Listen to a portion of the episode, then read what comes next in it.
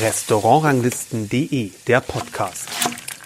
Hallo und herzlich willkommen zum Podcast von Restaurantranglisten.de. Ich bin Kersten Mügge. Heute mit einem Rückblick auf den Tag, der zumindest für uns einer der spannendsten des Jahres ist. Wer bekommt einen Stern, wer zwei oder wer gar drei, wer geht leer aus und wer wird abgewertet. Es geht um den Guide Michelin, um die Ausgabe 2021. Die ist am vergangenen Freitag in einem Livestream vorgestellt worden und in dieser Folge unseres Podcastes heute spreche ich mit einigen Küchenchefs, die neue Sterne bekommen haben und natürlich mit Hannes Buchner, dem Herausgeber von Restaurantranglisten.de. Hallo Hannes.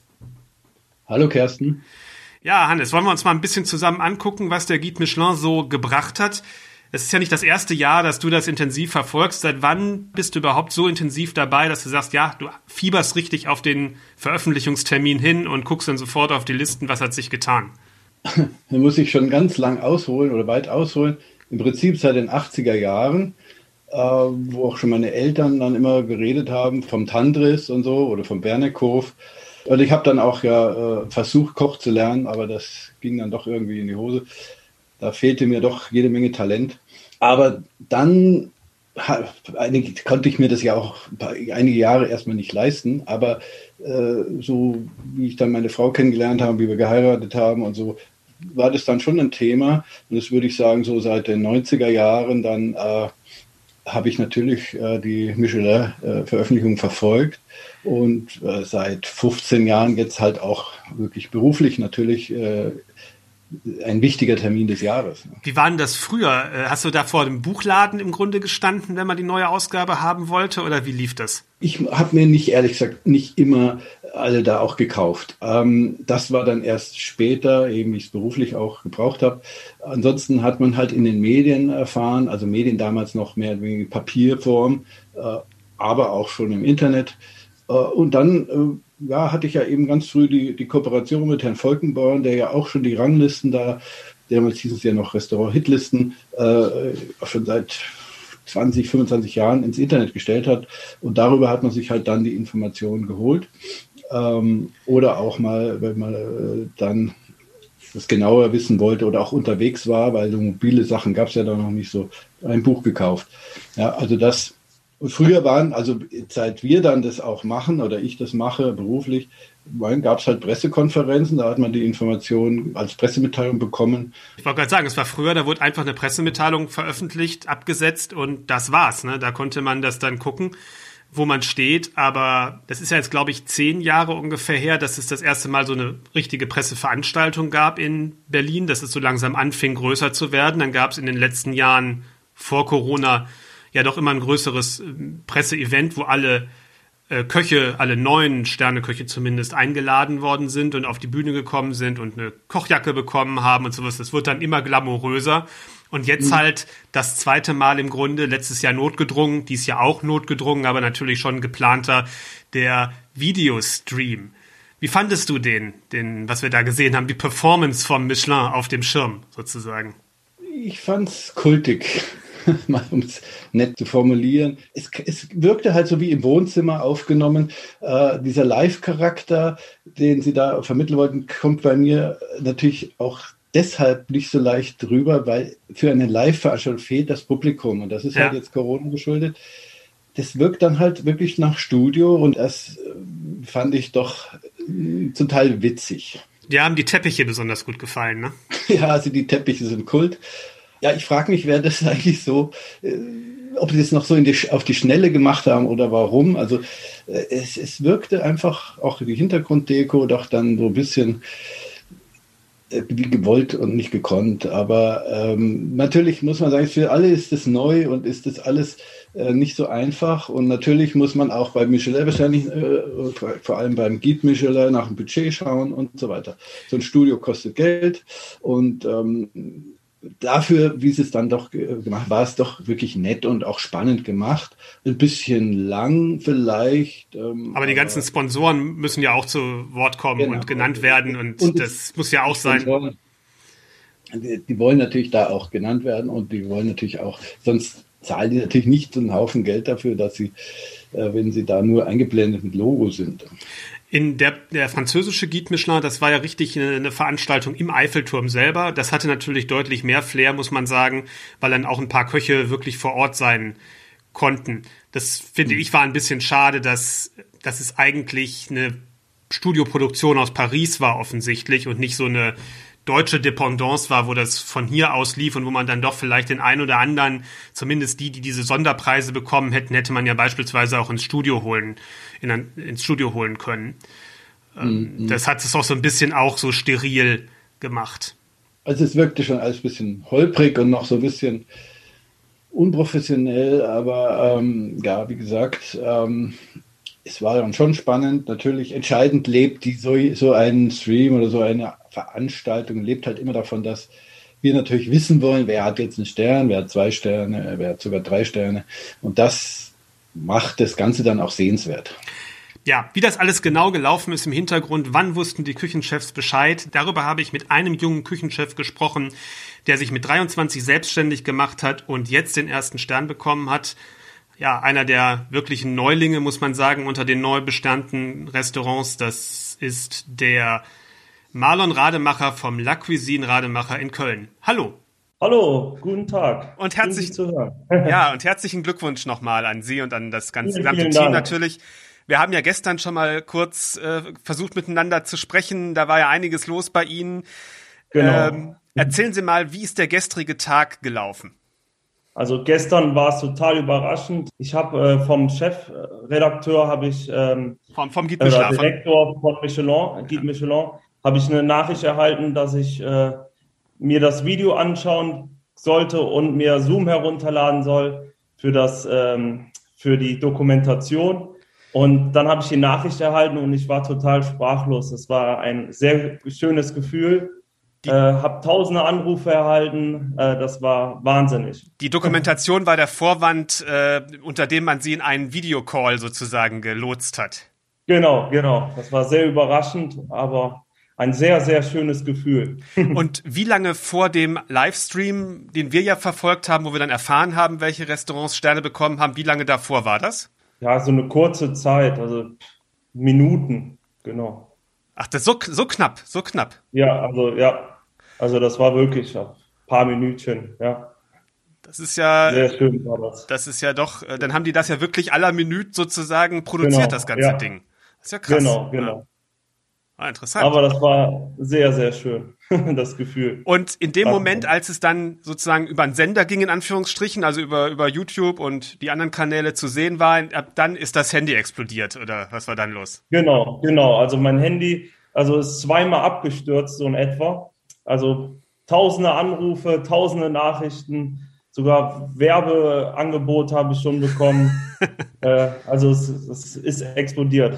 Mit so einer Situation habe ich nicht gerechnet oder äh, habe ich noch nie erlebt. Aber wunderschön war das Gefühl. Vor allem die Reaktion von der Familie, die in Tränen äh, waren. Also meine Oma, die hat fast geheult. Also die war, die war so berührt und es war so ein schönes Gefühl. Das heißt, ihre, ihrer Familie war auch, ist auch vollkommen klar, was das bedeutet. Sie mussten denen das nicht erstmal groß erklären, ne, sozusagen. Nee, nee, nee. Wir sind schon eine Feinschmecker-Familie. Äh, okay. Also mein Vater geht mit mir regelmäßig essen, also im Drei-Monatstakt. Wir waren beim Martin Bersategi schon essen, Schön. beim Azar. Mhm. Also wir machen schon sehr viel Kulinarisches das ging dann den ganzen Tag weiter, dass das Telefon nicht stillstand und zwischendrin aber immer noch Bestellungen fürs Takeaway oder von Leuten, die vielleicht genau, gar nicht mitbekommen noch. haben. Ja. genau, wir haben dann aber auch Annahmeschluss gemacht. Ja. Wir sind immer freitags restlos ausgebucht, äh, aber wir hätten bestimmt tausende Leute annehmen können, gefühlt, weil wir ein sehr preiswertes ähm, Lunchmenü anbieten, weil es immer sehr schwierig ist. Also Corona, also Takeaway-mäßig zu kochen. Mhm. Also es gibt eben zwei Alternativen. Entweder die Gäste erwärmen sich das Essen selber ja. mit sehr viel Verpackungen und Vakuumieren. Ja. Das ist jetzt, da, da vergeht mir die Lust, ehrlich gesagt, ans Kochen, wenn man nur alles, also so ein Püree in einer Portion vakuumiert, ein Salatblatt vakuumiert. Das ist dann für mich auch umwelttechnisch nicht so ja. die ideale Lösung. Und dann haben wir uns dafür entschieden, dass wir unser Lunchmenü anbieten, mittags wie auch abends und wo wir das dann schon fertig kochen. Also das ist dann dieser, dieser Ritterschlag, von dem immer die Köche sprechen, wenn sie den Stern bekommen ja. haben, den sie jetzt im Grunde virtuell bekommen haben, sozusagen. Von, genau. Ja. Das Gefühl kann man nicht beschreiben. Also das ist wirklich fast das Schönste, was ich je in meinem Leben erlebt habe. Ja. Und das mediale Interesse war ja gestern auch schon da. Wir haben versucht, kurz miteinander zu sprechen. Dann war noch gleich der WDR da, habe ich gesehen. Genau. Hat noch bei Ihnen gedreht. Also, sehr, sehr viel war los bei uns. Also kann man sagen, dass der, dass der Guide Michelin, obwohl wir im Lockdown sind, obwohl man sagen kann, es war natürlich auch für das Testen schwierig, weil die ja auch wahrscheinlich den November noch für einen Testbetrieb eingeplant hatten und das dann ja kurzfristig ausgefallen ist. Mm, hat er trotzdem die Aufmerksamkeit auch gebracht, was ja für ein junges Unternehmen wie Ihres auch wichtig ist. Es ist ja neben diesem, ja. neben der Wertschätzung für die gebrachte Leistung, ist ja auch der Michelin einer der wenigen Momente, wo eben dann mal im öffentlich-rechtlichen Fernsehen um 21.45 Uhr in einer Nachrichtensendung ähm, über, über ein Restaurant berichtet wird und was da so in der Szene los ist. Es ist ja sonst sehr, sehr schwierig, mit diesem Thema überhaupt in eine breitere Öffentlichkeit reinzukommen. Das stimmt, das stimmt. Also das war wirklich unglaublich. Mhm. Das heißt, Sie versprechen sich aber auch ein bisschen was von dem Stern jetzt aus unternehmerischer Sicht. Genau, genau. Also wir, wir bleiben so, wie wir sind, weil wir haben nicht umsonst den Stern bekommen. Äh, aber wir werden natürlich immer ein mehr drauflegen. Also wir geben, also meine Philosophie ist immer ein Stück besser zu werden äh, von Tag zu Tag. Und ja, das werden wir auch machen. Und ich freue mich umso mehr, dass es wieder losgeht. Nach fünf Monaten ist das Erzähl, echt nötig. Ja, erzählen Sie doch mal ein bisschen so, wie Sie so kochen. Was ist, was ist so Ihr Küchenstil? Sie haben früher im Sonora gearbeitet, dann auf Mallorca in einem Restaurant, das mir jetzt persönlich vom Namen her nicht äh, nichts gesagt hat, aber äh, und dann noch im, im äh, Wein am Rhein, da waren Sie Sous-Chef, das hatte ja auch zum Schluss einen Stern. Genau, genau. Mhm. Ähm, ja, wie, wie kann ich denn erzählen? Also ich habe in der Posten Ohenthal meine Aus... Ich fange mhm. einfach mal an mit ja, meinem ja. Lebenslauf. Ja, ja, klar. Ich habe in der Posten Ohenthal meine Ausbildung gemacht ja. bei den Wilbrand-Brüder, was mir so die Wurzeln gebracht hat. Das hat mich ziemlich geprägt. Also ich hatte alle Türen offen und konnte mich überall bewerben. Und dann waren wir auf Klassenfahrt quasi in Hamburg. Mhm. Und dann äh, kam dann die große Nachricht, Kevin Fehling eröffnet sein Restaurant. Äh, und dann bin ich dann hier reinspaziert, weil ich, weil ich ein riesiger Fan von ihm war. Ja. Oder immer noch bin. Und dann habe ich dann einfach mal gefragt, äh, ob ich ein Praktikum machen darf, um diese Drei-Sterne-Küche er zu erleben. Und äh, ja, und dann habe ich ein Praktikum gemacht, währenddem ich ähm, quasi meinen Urlaub hatte. Und da habe ich mich erst mit der richtigen Perfekt, also mit der Perfektion gelernt quasi. Ja. Genau. Ja, das glaube ich, kann man da wahrscheinlich auch gut ähm, gut lernen, weil also so wie ich das Restaurant als Gast kenne, das ist ja wirklich ein Schweizer Uhrwerk, ist ja eine ungenaue Veranstaltung dagegen. Das stimmt. Also das ist äh, wirklich ein fantastisches Restaurant. Also ja. sowas habe ich noch nicht gesehen. Ja. So und dann ähm, anschließend danach, äh, also nach der bestandenen Ausbildung, bin ich dann ins Waldhotel Sonora mhm. Genau, das hat mich auch nochmal so total geprägt. War natürlich sehr anstrengend, also direkt als Jungkoch ja. in einem Drei-Sterne-Restaurant. Genau, und dann bin ich weitergezogen nach Mallorca und beim Zwei-Sterne-Koch, mhm. also der war Sous-Chef von Mugaritz. Ah, okay. Mhm. Und genau, und, und da haben wir wirklich, da habe ich wirklich gelernt, auf Masse zu kochen, im ja. gehobenen Niveau. Ja. Also wir haben 300 Gäste mittags und 300 Gäste Wahnsinn. abends gekocht. Äh, das war eine wirklich, wirklich eine Fabrik. Die Arbeitszeiten waren natürlich Krass. abnormal. Ja, ja, ja. Das war, das war. Mein Tag ging morgens um 5.30 Uhr los und ich war um 2.30 Uhr zu Hause. Das ist ja wie jetzt, wo Sie selbstständig sind, wahrscheinlich. Ja, genau. Ja. Also so im Grunde kann man sagen, haben Sie eine ziemliche stilistische Bandbreite dann ähm, in Ihrem bisherigen genau. Berufsleben genau. gehabt und ist dann auch die Küche, wenn ich jetzt die Adressen sehe, so eine Mischung aus davon oder wie muss ich mir das vorstellen? Ja, also nach einer Zeit entwickelt man ja seinen eigenen genau. Kochstil, sage ich mal.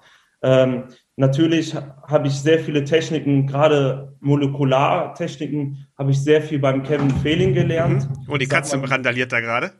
Ja, die Katze. Kein Problem. ja. Also sehr viel, diese gerade die tollen Techniken, wie, mhm. wie man eine Hollandaise aus der Espuma-Flasche macht. Mhm äh, die Silikonform selber ansetzen, was ich auch bei mir selber im Restaurant mache. Und natürlich die, die filigrane Anrichteweise, die habe ich sehr da mitgenommen. oder mir mit abgeschaut. Mhm. Natürlich nach meinem Stil, aber genau, da habe ich sehr viel gelernt. Und beim Waldhotel Sonora habe ich eher, sage ich mal, beim Helmut Tiekes, was mich auch sehr geprägt hat. Ich bin sehr dankbar, dass ich ihn noch kennengelernt haben durfte. Da habe ich sehr die klassische Küche Klar. gelernt. Was soll man da äh, auch sonst lernen? Ich meine, das ist ja das, wofür genau. das Haus steht. Ne? Ja, ja auch, auch die Perfektion mit den Garpunkten, mit der Frische der Produkten. Und äh, das war einfach ein Traum.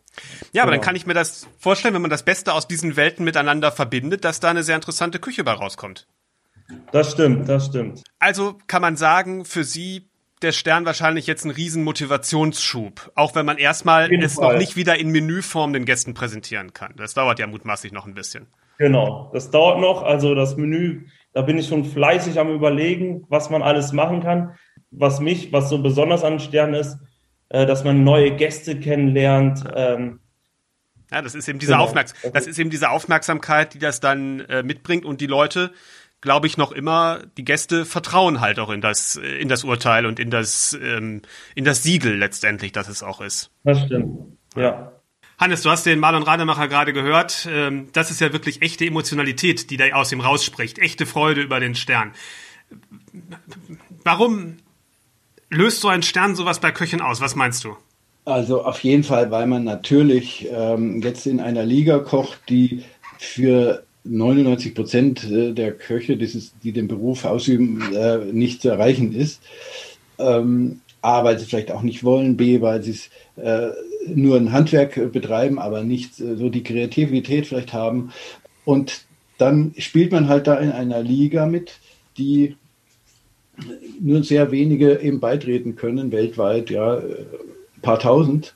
Und ähm, das ist für die, auch weil sie es natürlich vielleicht auch Jahre hinaus auch gewollt haben, weil sie dahin gearbeitet haben, weil sie diese, diese Mühle Lehr- und Wanderjahre auch durchgemacht haben, die ja doch so bis zu zehn Jahre in der Regel dauert, äh, wo man den Postenkoch macht, wo man die Lehre erstmal macht, die Postenkoch macht, dann vielleicht mal auch nochmal irgendwie aufs Schiff geht oder was auch immer ins Ausland geht weil man halt sagt, ich habe bei dem, dem und dem gearbeitet, meine Vita zeigt auch hier äh, Topköche auf und dann hat man auch das Rüstzeug, um vielleicht selber einen Stern zu kochen und deswegen ist es für die halt schon was Besonderes. Und das zeigt natürlich auch bei den Gourmillot-Punkten, bei Gusto-Pfannen, bei Vata-Diamanten freut man sich zwar auch, aber nicht auf diese tiefe emotionale Weise, meistens jedenfalls.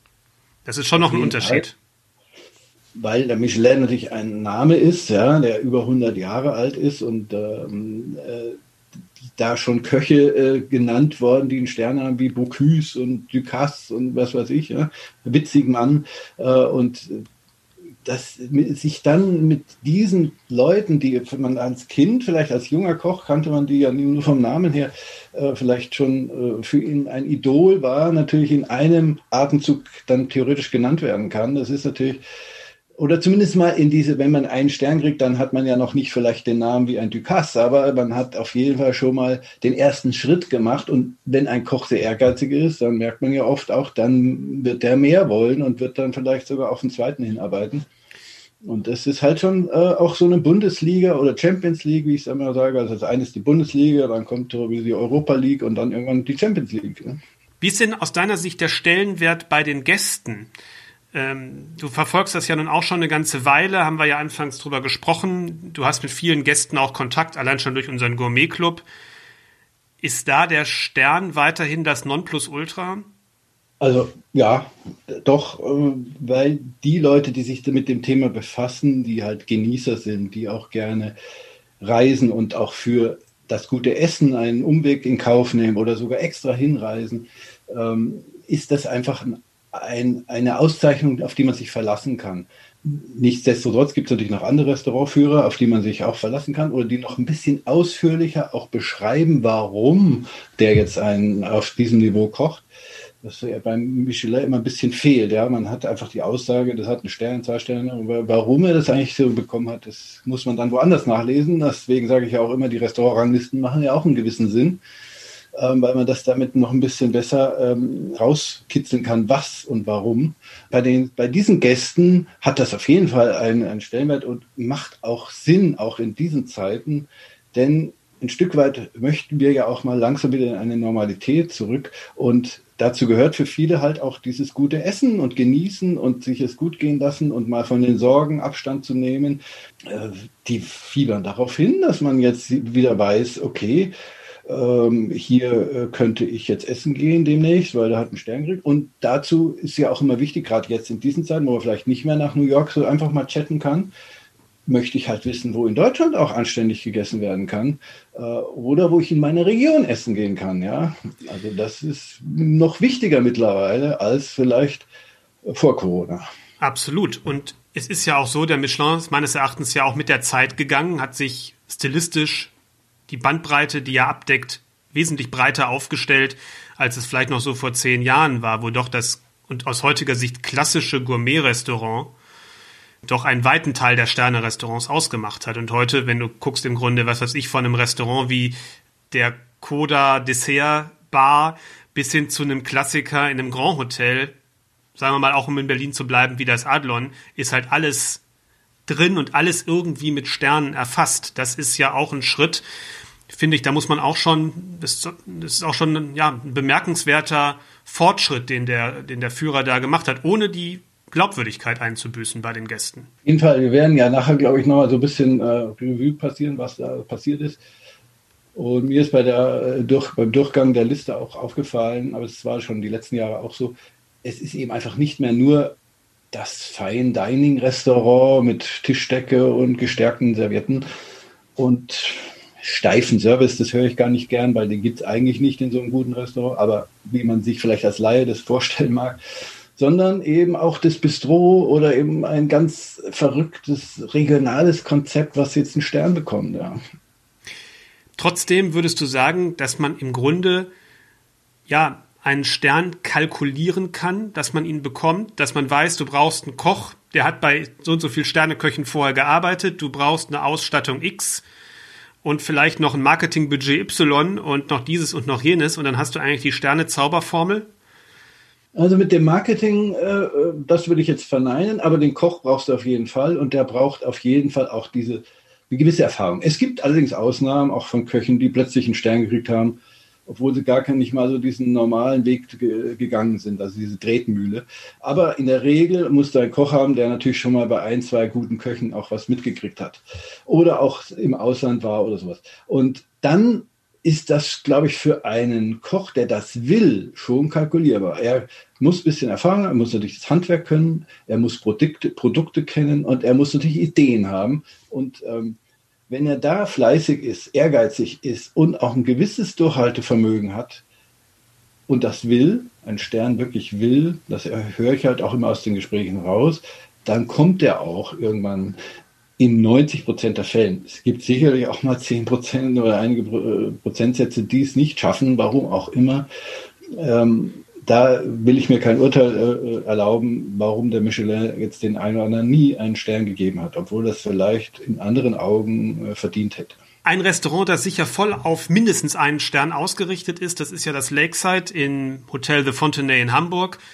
Es hatte mit einem Stern angefangen nach der Eröffnung, dann ist aber der erste Küchenchef ja mit einem doch relativ auffälligen Abgang aus dem Haus weggegangen. Es gab eine Zwischenphase und da hat das Restaurant dann viele Bewertungen verloren, auch den Stern im vergangenen Jahr. Und ziemlich genau vor einem Jahr kam dann Julian Stohwasser ins Lakeside und er hatte vorher schon einen Stern im Weinsinn.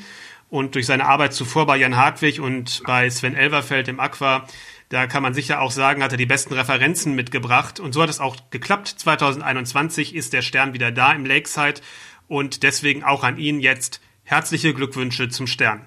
Genau, ja, vielen herzlichen Dank.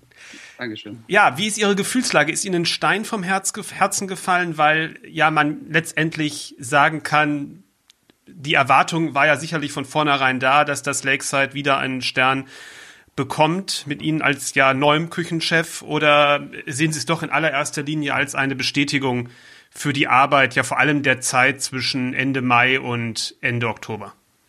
Ja, sowie als auch. Also mir ist ein Riesenstein vom Herzen gefallen, wirklich, weil natürlich das äh, Lakeside einen anderen Standpunkt hat als das Weinsinn, wo ich in Frankfurt so quasi unterm Radar gearbeitet habe. Das ist natürlich, da ist mir, das war eine riesen Erleichterung für mich. Aber ich sehe es auch als eine Bestätigung. Das, wir haben schon in kurzer Zeit da richtig Gas gegeben. Es hätte natürlich einiges ohne Corona anders laufen können. Aber so ist es nun mal. Letztendlich, also bin ich erleichtert und, und heilfroh über, die, über den Ausgang. Also das, Sie sagten, dass gerade das, Wahnsinn ist so ein bisschen unterm Radar äh, ge gewesen. Ähm, für manche vielleicht. Das heißt, da war der Stern zwar wahrscheinlich von Ihnen anvisiert, das würde mich bei Ihrer Vita ja nicht, äh, würde ja nicht überraschen, ja. Ähm, aber das war jetzt nicht so ein Muss und im, im Lakeside sind Sie ja dann schon auch als Sternekoch geholt worden mit der Erwartung, wahrscheinlich auch wieder einen Stern zu holen. Kann man das so sagen? Also in, äh, hauptsächlich war die, ist die Wartung natürlich von mir, geht von mir aus ich war ja selber im, im vergangenen Jahr dreimal bei Ihnen und ähm, für mich ist es auch definitiv keine Überraschung gewesen, logischerweise. Und ich denke mal, das werden auch viele andere Gäste äh, so gesagt haben. Ist so ein Feedback, was dann kommt. Und ja, auch die anderen Restaurantführer haben Ihnen ja auch Bewertungen gegeben, die so im Bereich eines Sterns in etwa liegen. Sind das dann so die ersten Dinge, die einem dann die Zuversicht geben, ja, es könnte klappen, oder bleibt immer noch so eine gewisse Restsorge? ja auch, auch wieder beides. Also ja, natürlich war das dann mit den, mit den 17 Punkten war schon auch toll, gerade in dieser Zeit, wo keiner, keiner im Lakeside in der Küche stehen darf.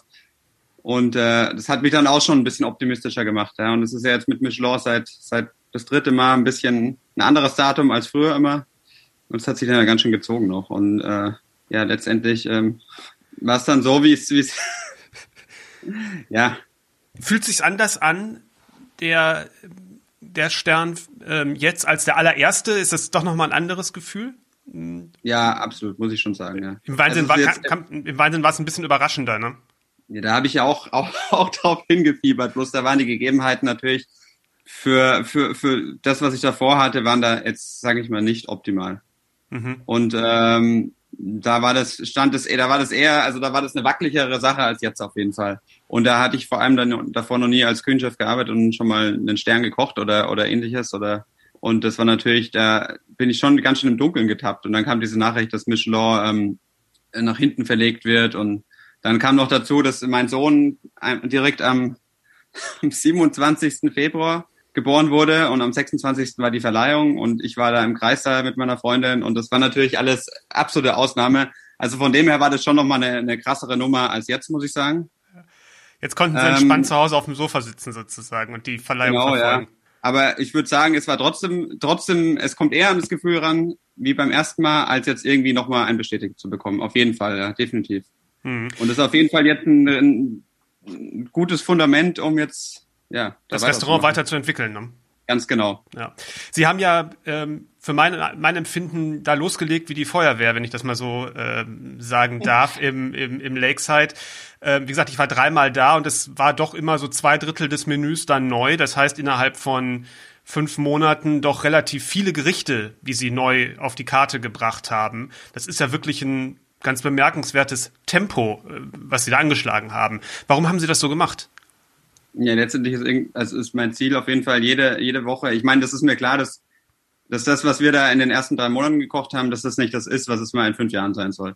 Aber das geht ja auch gar nicht. Das muss ich ja, ich finde, eine Küche muss sich in, in der Küche, in diesen Räumlichkeiten Küche entwickeln. Ne? Es bringt jetzt auch nichts, wenn ich im Lockdown 150 Gerichte aufschreibe, die ich eigentlich noch nie ausprobiert habe. Mhm. Weil, und das habe ich bei Jan Hartwig mitgenommen. Wir haben ja da viel, viel zusammen gemacht. Auch ich war da von Tag eins Zuschef. Ja. Und da haben wir eigentlich auch jede Woche irgendwas Neues gemacht. Und wenn es nur der, das Umstellen des Borddruckers war oder oder oder das, das, das Brett zum Fleischaufschneiden anders dargelegen war, wenn es jede, jede Woche irgendwie eine neue Sache gibt, nicht mal ein Gericht oder auch wenn es nur ein Amesbusch ist oder oder ein Snack oder sowas, dann entwickelt sich so eine Küche weiter, finde ich. Oder bin ich fest der Meinung. Darum versuche ich das natürlich auch anzutreiben und und anzupuschen dass wir da jede, jeden Samstag irgendeine, irgendeine Probe machen. Selbst wenn die Probe nichts ist, selbst wenn vielleicht nur eine, eine Komponente aus dieser Probe irgendwo ein halbes Jahr später mit reinfließt, aber es, es ist in Form von einem Fortschritt. Und das ist total wichtig. Ich finde, wir hätten auch noch ein bisschen mehr machen können. Es war halt schnell, wir haben halt angefangen, ich habe ja angefangen als Küchenchef und wir hatten vier Services hm. Und dann war Lockdown. Genau. Das war natürlich eine Katastrophe. Das war ja, ich bin hier in, in ich habe natürlich dann mit meiner Familie Hamburg mit dem Fahrrad entdeckt im Frühling und das war toll, aber diese Ungewissheit in einer neuen Stadt zu wohnen und äh, letztendlich den Job noch gar nicht richtig angetreten zu haben, das war natürlich, das hat mich zermürbt. Also das war schon schrecklich. Und dann ähm, haben wir, genau, dann sind auch ein paar abgesprungen noch und wir haben dann mit einem kleineren Team gestartet, haben dann das Ganze vereinfacht. Eigentlich waren zwei Menüs ursprünglich geplant, also hat, hatte ich so vor. Und dann haben wir äh, mit einem Menü angefangen und so, dass es absolut schickbar ist. Mhm. Und dann haben wir relativ schnell, weil auch die Jungs ziemlich gut sind, relativ schnell, also es ist jetzt kein, kein Team, wo nur 21-Jährige drin sind, sondern eigentlich alle in einem gewissen Alter, dass man sehr gut zusammenarbeiten kann. Und dann haben wir sehr schnell gemerkt, okay, da geht auch noch ein bisschen mehr. Dann sind wir mal wieder an unsere Grenzen gestoßen. Oh, das können wir vielleicht nicht so machen, noch nicht. Ja, da geht aber noch ein bisschen mehr, da geht noch ein bisschen mehr. Und darum haben wir relativ schnell uns, würde ich sagen, in dieser kurzen Zeit wohin entwickelt, wo wir auch hin wollten. Ja, und es ist natürlich gerade auch in dieser Zeit für mich als Gast toll gewesen, dass sich das häufiger verändert hat, weil es dann immer wieder ein Impuls ist, aber man guckt mal wieder, hat sich was geändert und dann sind dann zwei, drei neue Gerichte da und das ist dann auch ein Impuls, schneller zu sagen, oh, da gehe ich mal wieder hin. Und das war, glaube ich, gerade auch in der in dieser Zeit, wo man natürlich eher in der eigenen Stadt gegessen hat, als jetzt irgendwie wohin zu fahren, um äh, in München, in Berlin, in Frankfurt oder sonst wo essen zu gehen, ja. natürlich auch wichtig, um das lokale Publikum ähm, überhaupt wieder neu fürs Lakeside zu gewinnen. Ja, Dankeschön. Aber Sie haben das, äh, verstehe ich, dann doch mehr so als einen internen Prozess der Selbstentwicklung äh, ähm, gesehen, die dieser doch relativ starke Entwicklungsdrang und jetzt weniger Richtung die Richtung Gäste und ähm, wie können wir dazu kommen, dass die Leute vielleicht häufiger wiederkommen, die schon mal da waren. Das war gar nicht so im Fokus, habe ich Sie jetzt so richtig verstanden. Oder ja, ist mehr der also Nebeneffekt, sagen wir mal so.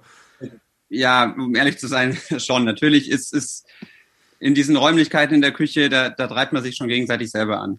Und dass dann, dass dann da neue Gerichte rauskommen und wir, ehrlich gesagt, jetzt, wenn ich da so drüber nachdenke, kam es mir eher wenig vor. Aber also, dass wir gar nicht so viel gemacht haben. Ich wollte viel mehr machen und, und es, wir haben uns da immer selber hingetrieben, samstags doch noch mal irgendwie schnell auf den Markt, in, auf den Isemarkt oder freitags ist der ja und da irgendwie ein bisschen sich inspirieren lassen, was kaufen mit meinem Suchchef zusammen, Leberkässemmel essen und, und dann schon mal irgendwie da in der Küche rum experimentieren und dann wurde es doch nichts und letztendlich hat man immer so ein bisschen schlechtes Gewissen, wenn nichts dabei rauskommt, aber letztendlich kam dann doch genügend raus. Hm. Sie haben ja gerade schon, wir haben gerade schon drüber gesprochen, der Start war ja unter Corona-Bedingungen die ersten paar Tage, dann kam der erste Lockdown, ähm, dann ging's los mit den neuen Bedingungen, die ja dann auch galten. Ich glaube in der ersten Woche ja auch noch mit der Sperrstunde, die ja dann am Ende auch wieder kam. Ähm, das Menü war, glaube ich, ein bisschen verkürzt als vielleicht ursprünglich gedacht. Sie haben gerade gesagt, Sie haben an zwei äh, Menüs auch genau. ursprünglich gedacht. Ähm, ich habe auch den Eindruck gehabt, dass bei Ihnen sagen wir mal, auch das Serviceteam ganz besonders vorsichtig war, äh, was, was so Abstände und nicht zu viel am Tisch äh, zu lange, also zu, zu sein. Es war ja auch so, dass das Besteck auf dem Tisch lag für das ganze Menü schon parat in so einem, in so einem Besteckkasten. Ähm, was würden Sie sagen, was wären jetzt, die sind jetzt die nächsten Schritte, wenn das Restaurant wieder öffnen darf und es vielleicht sogar so ist, dass Sie so arbeiten können, wie Sie wollen?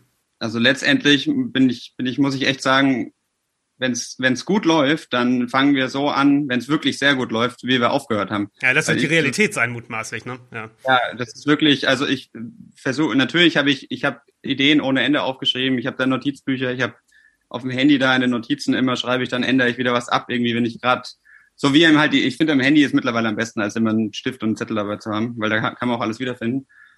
Natürlich habe ich Gerichte ohne Ende aufgeschrieben, die aber auch alle erstmal ausprobiert werden müssen das ich heißt, ich kann nicht anfangen und auf einmal 100 Gerichte durchprobieren. Also so viel habe ich gar nicht, aber aber ähm, ja, genau, das geht nicht. Und ich muss erstmal, wir müssen erstmal irgendwie, also ich habe erstmal jetzt am Anfang die ersten Wochen Angst, dass sich jemand den Finger schneidet, weil er so lange ein Messer nicht in der Hand gehabt hat. Oder ne, also wirklich, es bin ja auch, das ist einfach, wenn, wenn wir so so anfangen, wie wir aufgehört haben, wie das letzte Menü war, so von der, was ich ganz okay fand, ja, dann kann man sagen, ja, das war sehr okay. Ja, dann, dann bin ich hochzufrieden. Und dann muss ich das auch wieder, wir haben einen, einen neuen Koch und einer uns verlassen, also war es schon alles gut gelaufen, alles in Ordnung.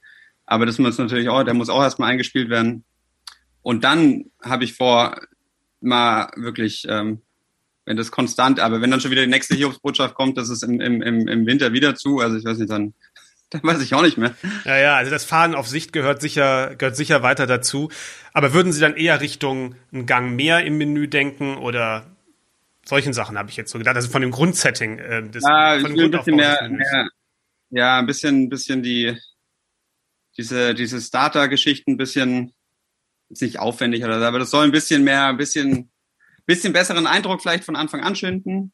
Ich denke, bei einem Amis werde ich bleiben. Das war eigentlich immer ganz, hat sich ganz gut handeln lassen und und dann eventuell mal nicht sofort von Anfang an, aber dann mal einen Gang mehr oder vielleicht mal irgendwie einen, einen kleinen Gang, der nicht so wirklich zum Bestellen ist, also den man nicht, der einfach grundsätzlich dabei ist, nochmal so ein Amis vielleicht irgendwo im, also natürlich kein Amis, aber in so einer, in so einer, so einer kleine Form von irgendwas in einem, vor dem Hauptgang oder vielleicht ein Bredessert, sowas, ja. So, also ich will mich da, ich muss da sagen, ich, ich will mich da so langsam rantasten wie nach dem ersten Lockdown, weil wenn ich jetzt hier Sachen auf die Karte nehme, die einfach nicht handelbar sind, dann haben wir weniger gewonnen, als, als, als wenn ich jetzt so anfange, wie ich aufhöre. Dann habe ich, dann bin ich erstmal zufrieden, das ich hört, aufgehört habe. Ja, das hört sich nach einer Einstellung an, die immer auf die aktuellen Gegebenheiten reagiert und das ist wahrscheinlich jetzt auch in der nächsten Zeit erstmal das Beste. Ja, absolut. Also definitiv, was soll ich, andere Möglichkeiten habe ich nicht. Ja, das war der Julian Sturwasser, Hannes. Da hört man doch raus, der wird sich mit einem Stern nicht zufrieden geben, oder? Ja, das habe ich auch so im Gefühl meine, diese auch wieder hier die Wege, die, die, was er in seiner Vita hat an, an Stationen, sind natürlich schon großartig. Und aus der, äh, sagen wir mal, Mühle Elberfeld zu kommen, ist sicherlich nicht, äh, äh, sagen wir mal, spricht halt eher dafür, dass man vielleicht da noch ein bisschen mehr will als ein Stern.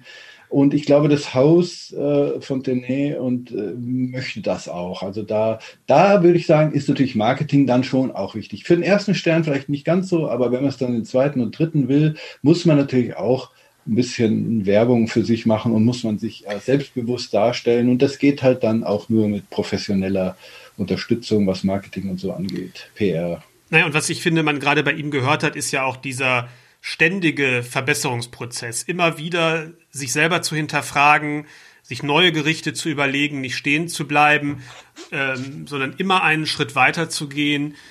Das ist, glaube ich, schon ein wichtiger Antriebsmoment, denn man könnte ja auch sagen, wenn man merkt, ein Gericht kommt super an, man erreicht damit auch Bewertungen, da bleibe ich erstmal dabei und fahre auf Nummer sicher. Und das ist meistens der Moment, wo es dann, glaube ich, auch irgendwo stehen bleibt in den Bewertungen weil einfach dieser, dieses ständige Überdenken ja auch ein, eine Möglichkeit ist, kreativ tätig zu werden und neue kreative Ideen einzubringen. Ne? Genau, ich habe mir das auch notiert jetzt, äh, wie ich mir das Interview angehört habe. Du hast ja die vorher schon aufgezeichnet.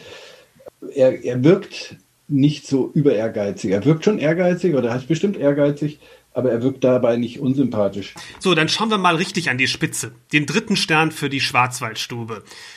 Ähm, ja, das ist natürlich insofern interessant, denn wir hätten ja eigentlich für den fünften, dritten, für den Abend dort mit unserem Gourmetclub einen Tisch gehabt, Hannes.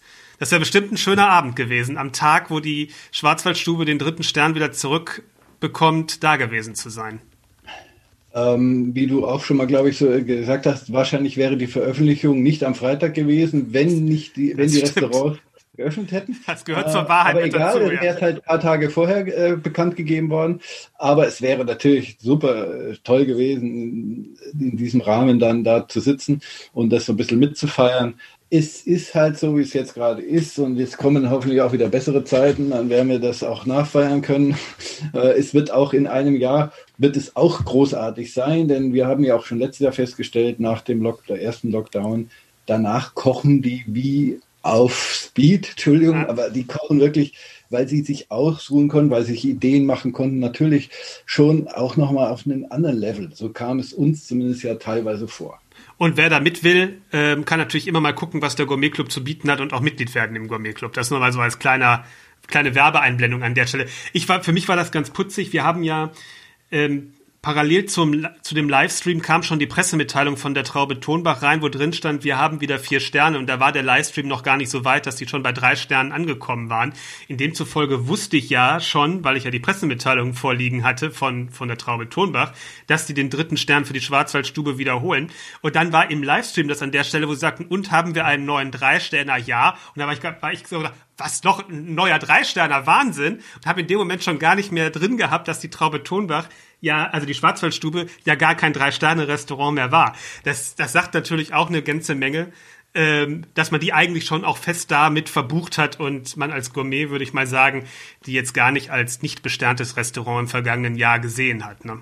So ging es mir witzigerweise übrigens auch. Ich ja. habe gedacht, da, noch ein Drei-Sterne. Wer soll das sein? Ich habe gedacht, Schwarzwaldstube kriegt natürlich seinen drei Sterne wieder, weil für mich war völlig klar, die Schwarzwaldstube hatte nie drei Sterne verloren. Das ist undenkbar, ja, dass ja. so ein Haus überhaupt die drei Sterne mal verloren hat. Ja. Hat er aus deiner Sicht vielleicht der Michelin nur das gerade gerückt, was er im letzten Jahr durch eine Fehlentscheidung, ich sag mal, verbockt hat?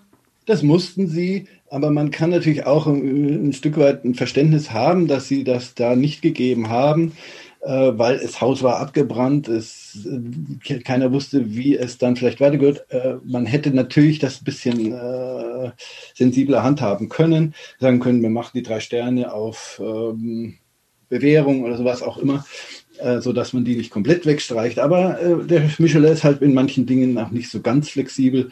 Ähm, ich denke, das war also hätte mich sehr gewundert, wenn da irgendein Strich, äh, Abgestrich gemacht worden wäre jetzt dieses Jahr. Also man hätte sich halt vorstellen können, dass es vielleicht nur zwei Sterne geben. Aber wir selber waren ja auch schon da ein paar Mal dort, seitdem der Generationswechsel stattgefunden hat und haben ja nie feststellen können, dass es jetzt schlechter geworden ist. Auf keinen Fall. Es ist nur so, ich sag mal, in diesem Jahr haben Restaurants ihre Bewertungen behalten, die nur ganz minimal geöffnet hatten. Also ich meine, das Herlin hatte zum Beispiel hier in Hamburg nur zwei Tage die Woche auf und hat auch relativ spät aufgemacht erst. Ähm, das Olivo in Stuttgart hat die zwei Sterne behalten. Ich glaube, das hat sowieso überhaupt erst im Oktober, weil die da auch umgebaut haben, wieder aufgemacht. Also es hatte, wenn überhaupt, auch nur ganz wenige Wochen auf. Hat auch die Sterne behalten. Wenn sie den Maßstab, den sie in diesem Jahr angelegt hatten für eine Bestätigung von Sternen, letztes Jahr auch angelegt hätten, hätte man eigentlich die drei Sterne nicht wegnehmen dürfen, weil klar die Räumlichkeiten des Restaurants natürlich nicht mehr bestanden haben, aber das Team war ja weiter da und in dem Hotel gibt's ja auch noch andere Küchen und andere Räumlichkeiten, wo die hätten arbeiten können. Also es war ja jetzt nicht so, dass man sagen kann, klar, bei einem alleinstehenden Restaurant ohne Hotel ringsherum, wenn das abbrennt und man gar nicht weiß, wo man arbeiten soll, dann ist das natürlich klar, dass das was anderes ist. Aber so war das ja da nicht in dem Hotel. Ne? Naja, ah so ist der Michelin. Der macht, sich jedes, der macht sich jedes Jahr seine Regeln, wie es ihm gefällt.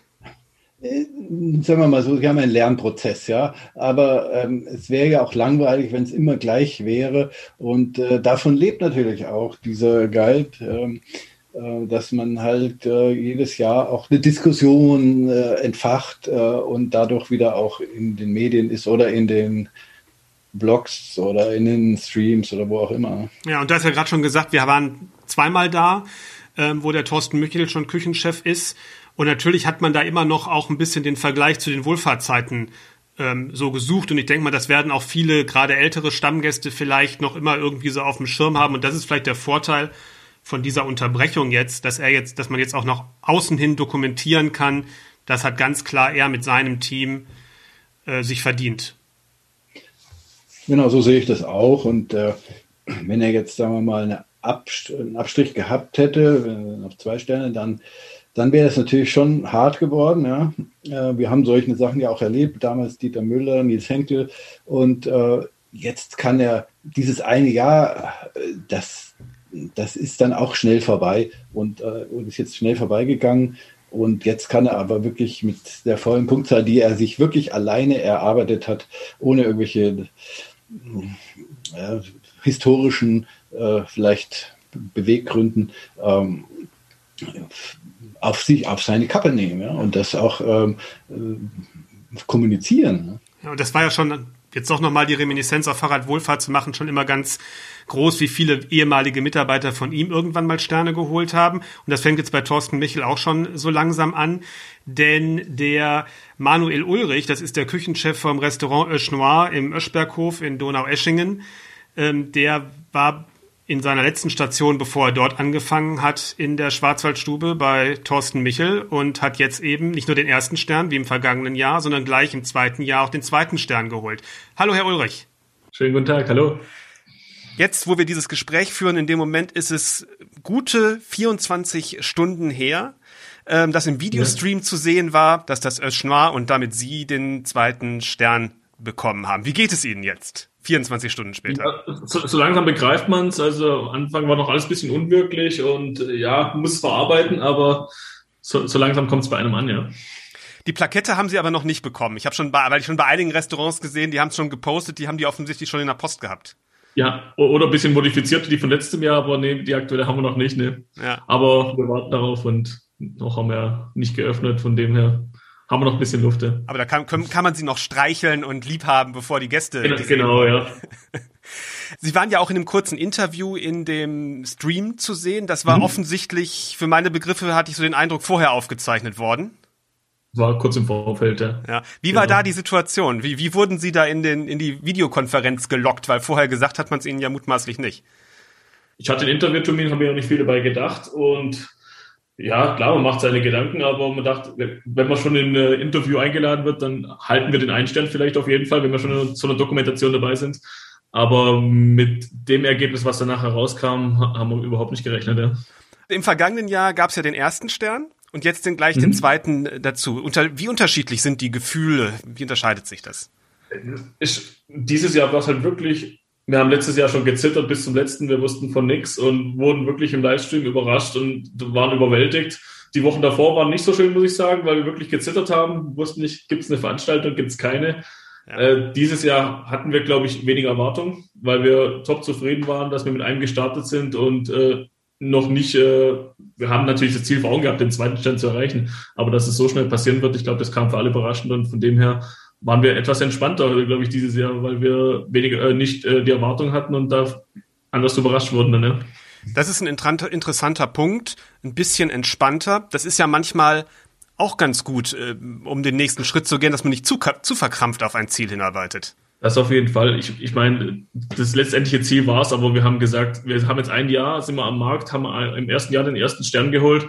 Der zweite ist das Ziel, aber passiert dieses Jahr, passiert in zwei Jahren, passiert in drei Jahren, äh, da waren wir völlig frei oder da haben wir uns keinen Druck gemacht.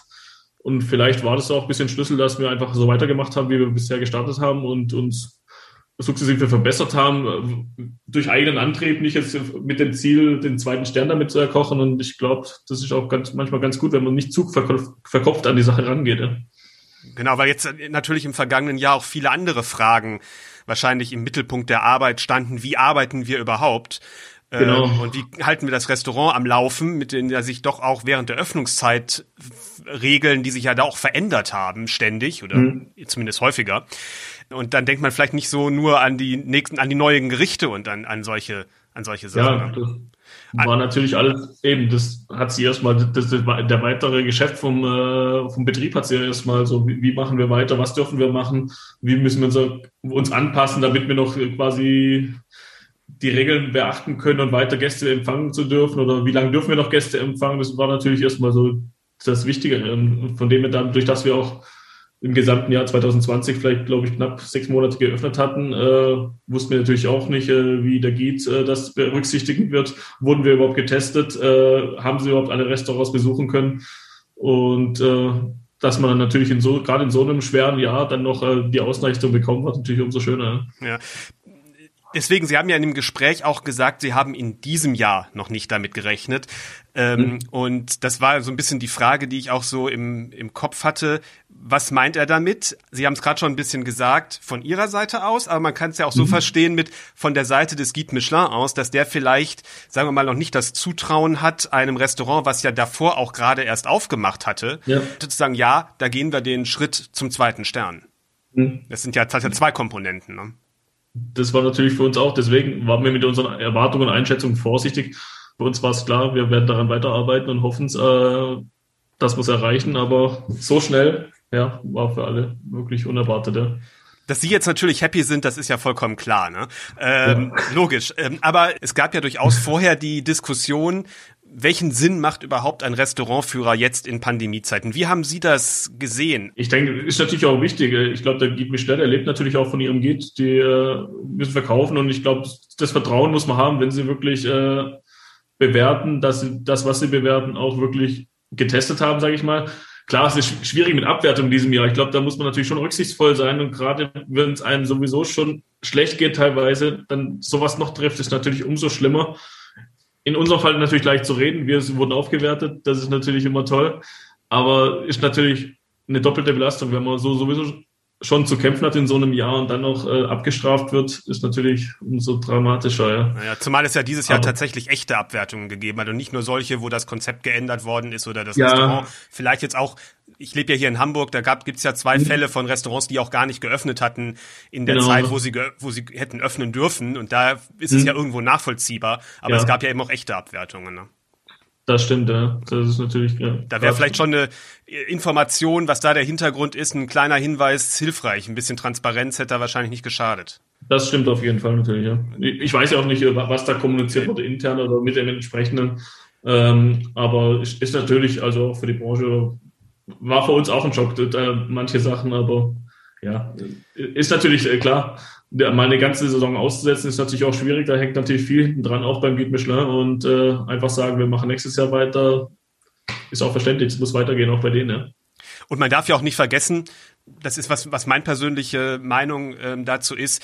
Ich war eben zwischen Ende Mai und Ende Oktober viel essen in Deutschland und mhm. ich habe in keinem Sterne-Restaurant eine Leistung erlebt, die jetzt irgendwie weit ab von dem war oder überhaupt sich groß unterschieden hätte von der Bewertung, ähm, ja. die die haben. Also von daher kann ich jetzt nicht sagen aus meiner Sicht, dass der Gita nicht repräsentativ wäre. Ich glaube, in den Zeiten, in denen wir geöffnet hatten, äh, ich glaube, da war auch Normalität, sage ich mal. Ich glaube, gerade bei uns oder in gehobenen Restaurants, da muss man auch weniger äh, Absp Abstriche, Abstriche machen. Sag, mal abgesehen davon, dass man vielleicht mit Masken servieren muss oder mit der Maske in der Küche steht. Aber ich glaube, das waren alles Maßnahmen, mit denen man gut arbeiten konnte. Und ich glaube, das hat der Qualität nichts abgetan.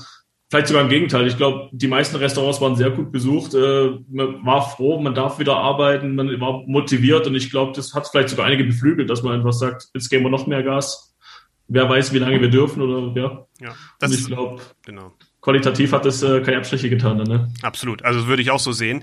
Ähm, das Eschnoir ist ja jetzt noch ein relativ junges Restaurant gerade erst aufgemacht im Grunde, wenn man mal die Schließzeiten durch Corona abzieht. Ähm, es ist jetzt so ein bisschen ja so ein Stop-and-Go-Betrieb gewesen. Ja. ähm, andererseits ist ja für ein gut funktionierendes Restaurant auch wichtig, dass man so ins Rollen kommt, dass das Team hm. eingespielt ist und so weiter. Wie haben Sie das äh, gemacht und äh, wie wollen Sie es jetzt machen, wenn es wieder losgeht? Hm.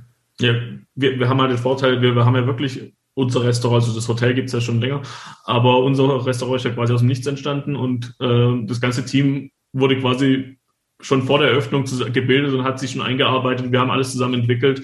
Äh, wir sind schon zum Team zusammengeschmolzen, bevor wir wirklich dann wirklich am Markt waren. Und ich glaube, das merkt man auch schon, dass das ganze Team schon so eine Einheit gebildet hat, äh, an einem Strang zieht. Und ich glaube, das macht auch einiges leichter, dass man einfach wirklich ein tolles Team im Hintergrund hat äh, und äh, ja, man sich auch blind vertraut oder blind miteinander versteht, ja. Und ich glaube, das macht dort alles einfacher. Gerade jetzt auch, wenn wir wieder öffnen. Ich glaube, das wird dann einfach so weitergehen. Ja. Gut, dann ganz vielen Dank, dass Sie mitgemacht haben. Und grüßen Sie Ihr Team und richten Sie auch unsere Glückwünsche bitte aus. Das mache ich natürlich. Ja, ja Hannes, zwei Sterne in zwei Jahren. Das gibt's wirklich nicht so häufig, ne? Nein, das ist äh, unüblich. Wobei äh, es kommt vor, es ist schon vorgekommen. Wobei man eben jetzt hier wieder zurückkommen auf unser Anfangsgespräch kann man das kalkulieren und man kann das kalkulieren, indem man halt gute Leute hat und ein Haus wie der Öschberghof, äh, der das auch äh, mit einem riesen Aufwand renoviert, neu gebaut und, und, und aus dem Boden gestampft hat, ein doch, sagen wir mal, vor der äh, Renovierung oder vor der Neueröffnung eher betuliches Haus vielleicht, ja? also Golfhotel vielleicht, äh, jetzt Spa, Wellness, Resort mit Sterneküche. Da wollte man natürlich auch hier schon äh, mindestens zwei Sterne haben und äh, hat sich halt auch einen guten Mann geholt. Und die, die F&B-Manager, die, die Direktoren, die Verantwortlichen, die wissen ja auch ein bisschen, wer kann denn kochen, wer hat das im Kreuz, wer hat den Ehrgeiz und, und die kennen sich ja auch vielleicht aus früheren zusammenarbeitenden Stationen. Und ähm, deswegen, da wurde schon auch ganz stark hingearbeitet. Und dann ist wahrscheinlich auch nicht nur die Kohle da, nur einen guten Küchenchef zu holen, sondern auch noch die Leute dahinter dann entsprechend ähm, es ist ja auch immer rauszuhören, das Team muss ja auch stimmen. Ja. Du kannst allein als Küchenchef ja nicht, nicht sowas auf die Beine stellen. Da gibt es auch nur wenige äh, Beispiele. Du brauchst doch immer eine Mannschaft, die auch da will und die Mitarbeiter, die mitzieht, die auch schon eine gewisse Vita mit sich bringt.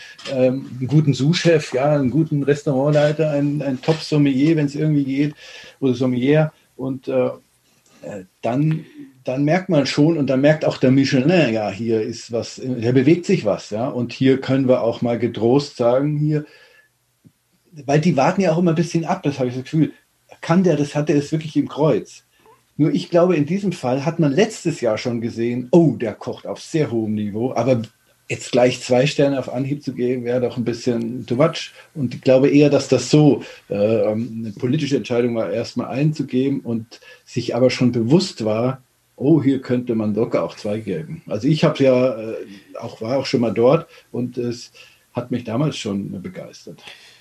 Aber definitiv würdest du schon sagen, ist der Michelin auch, ich sag mal, agiler geworden, was die Notenvergabe angeht. Man wartet nicht mehr ganz so lange wie noch vor einigen Jahren ab, bis jemand einen Stern oder vielleicht den zweiten Stern bekommt. Ja. Äh, nicht unbedingt, oder wie? Weil, weil natürlich, weil natürlich ähm, jetzt auch Restaurants einen Stern kriegen, die vielleicht eher nicht diese Kriterien von damals noch erfüllen, äh, sondern auch, da sind auch Restaurants dabei, die mit zwei, drei Mann arbeiten. Das ist oft jetzt das Konzept, weil man hat ja das Problem, gute Mitarbeiter zu finden. Ein, ein engagierter Koch, der sich selbstständig macht mit seiner Frau, ja, und die, die haben dann vielleicht noch zwei, drei äh, Mitarbeiter und, und kochen dann auch einen Stern und das, und die kriegen auch einen Stern weil der, der Michelin nicht mehr zu sehr schaut, wie äh, ja, so nach den klassischen Kriterien geht, sondern wirklich, was ist da an Idee auf dem Teller? Und deswegen glaube ich, ist es leichter, da vielleicht auch mal da so einen Stern zu entdecken oder zu bekommen. Ähm, man muss ja sehen, bei den zwei, drei, zwei Sternen, neuen zwei Sternen haben wir ja zwei dabei, die doch sehr schnell gekriegt haben. Esplanade hat ja auch eigentlich relativ schnell den zweiten Richtig. Stern gekriegt. Aber das Goldwerk ist schon länger dabei und deswegen würde ich jetzt nicht allgemein sagen, dass der Michelin sich da ein bisschen mehr bewegt oder agiler ist. Das ist, glaube ich, jetzt eine Momentaufnahme. Aber die Grundvoraussetzungen, einen Stern zu bekommen, sind einfach anders geworden. Sind, äh, kann eben auch mal Bistroküche sein. Das hätte es früher nicht gegeben, meines Erachtens. Eine Notenvergabe hat allerdings wirklich für Aufsehen gesorgt, wenn man durch die Social Media Streams verschiedener Seiten gegangen ist und dort die Kommentare gelesen hat, ist das immer wieder ein Fall gewesen, wo Leute gesagt haben, wie kann das sein? Der erste Stern für Björn Swanson für sein neues Restaurant, das ähm, Feld. Er hat ja schon einen Stern im Golvet und ähm, im, im, im Gutshaus Stolpe. Gut, genau. Stolpe. Genau er hat ja nicht nur den Stern bekommen, sondern ja auch wieder in den anderen Restaurantführern ebenso schnell die Bewertungen und ähnliches. Ähm, mhm. Trotzdem ist das schon was Besonderes und deswegen sage ich jetzt erstmal herzliche Glückwünsche an Björn Swanson.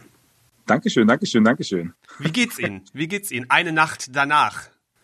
Es ist, es ist schon heftig. Ja. Ich meine, gerechnet, also jetzt zu sagen, ich hätte damit gerechnet, wäre wär natürlich gelogen. Also wir haben natürlich Gas gegeben, aber unter den, äh, unter den aktuellen Voraussetzungen, die ja gegeben waren, ähm, kurz vor dem zweiten Lockdown, konnte man jetzt natürlich nicht damit rechnen, dass, dass es sofort honoriert wird. Und ähm, ja, als die Nachricht dann kam und die ganzen Glückwünsche dann, dann so eintreffen, dann ist man schon. Also es ist, man steht, also ich stand ein bisschen neben mir, weil ich es einfach gar nicht so realisieren konnte. Das, das hat gestern Nacht eigentlich, irgendwann so um, um drei Uhr morgens bin ich wach geworden, dachte mir so, fuck, ist das krass. jetzt, hast du, jetzt hast du nach so kurzer Zeit einen Stern und äh, ja, sensationell. Das ist auf jeden Fall ein gutes Gefühl. Ich meine, trotz der schwierigen Zeiten, in denen wir alle uns befinden und der Umstände, ist es trotzdem eine, eine Riesenauszeichnung und eine tolle Ehre. Ähm, und ja nicht nur für mich, sondern halt auch vor allem für das Team, was, was sich auch im Vorfeld zur, zur Eröffnung den, den Hintern aufgerissen hat und da wirklich alles reingesteckt hat. Und ähm, ja, ist, ist super. Besser geht's nicht. Sie sagten gerade, um drei Uhr in der Nacht sind Sie aufgewacht und haben es nochmal realisiert. In normalen Zeiten hätte man gesagt, um drei Uhr bin ich mal langsam Richtung Bett gegangen und, und habe dann so realisiert, was passiert ist. Das, wie haben Sie es gefeiert äh, in diesen Zeiten? Ja, im engsten Familienkreis. Im engsten Familienkreis. Also das ist anders, anders geht's ja nicht. Ja, klar. Ähm, wir machen nächste Woche, also ein paar Teammitglieder, die, die sind gerade halt nicht in Berlin. Ähm, von daher gibt's nächste Woche dann nochmal ein Corona-konformes äh, Team-Meeting, wo jeder dann äh, mit genügend Abstand und jeder eine Flasche Champagner im Schoß dann sitzt und äh, dann werden wir, dann werden wir das nochmal ordentlich begießen. Aber jetzt fürs Erste ähm, ist es eher in einem kleinen Kreis gewesen.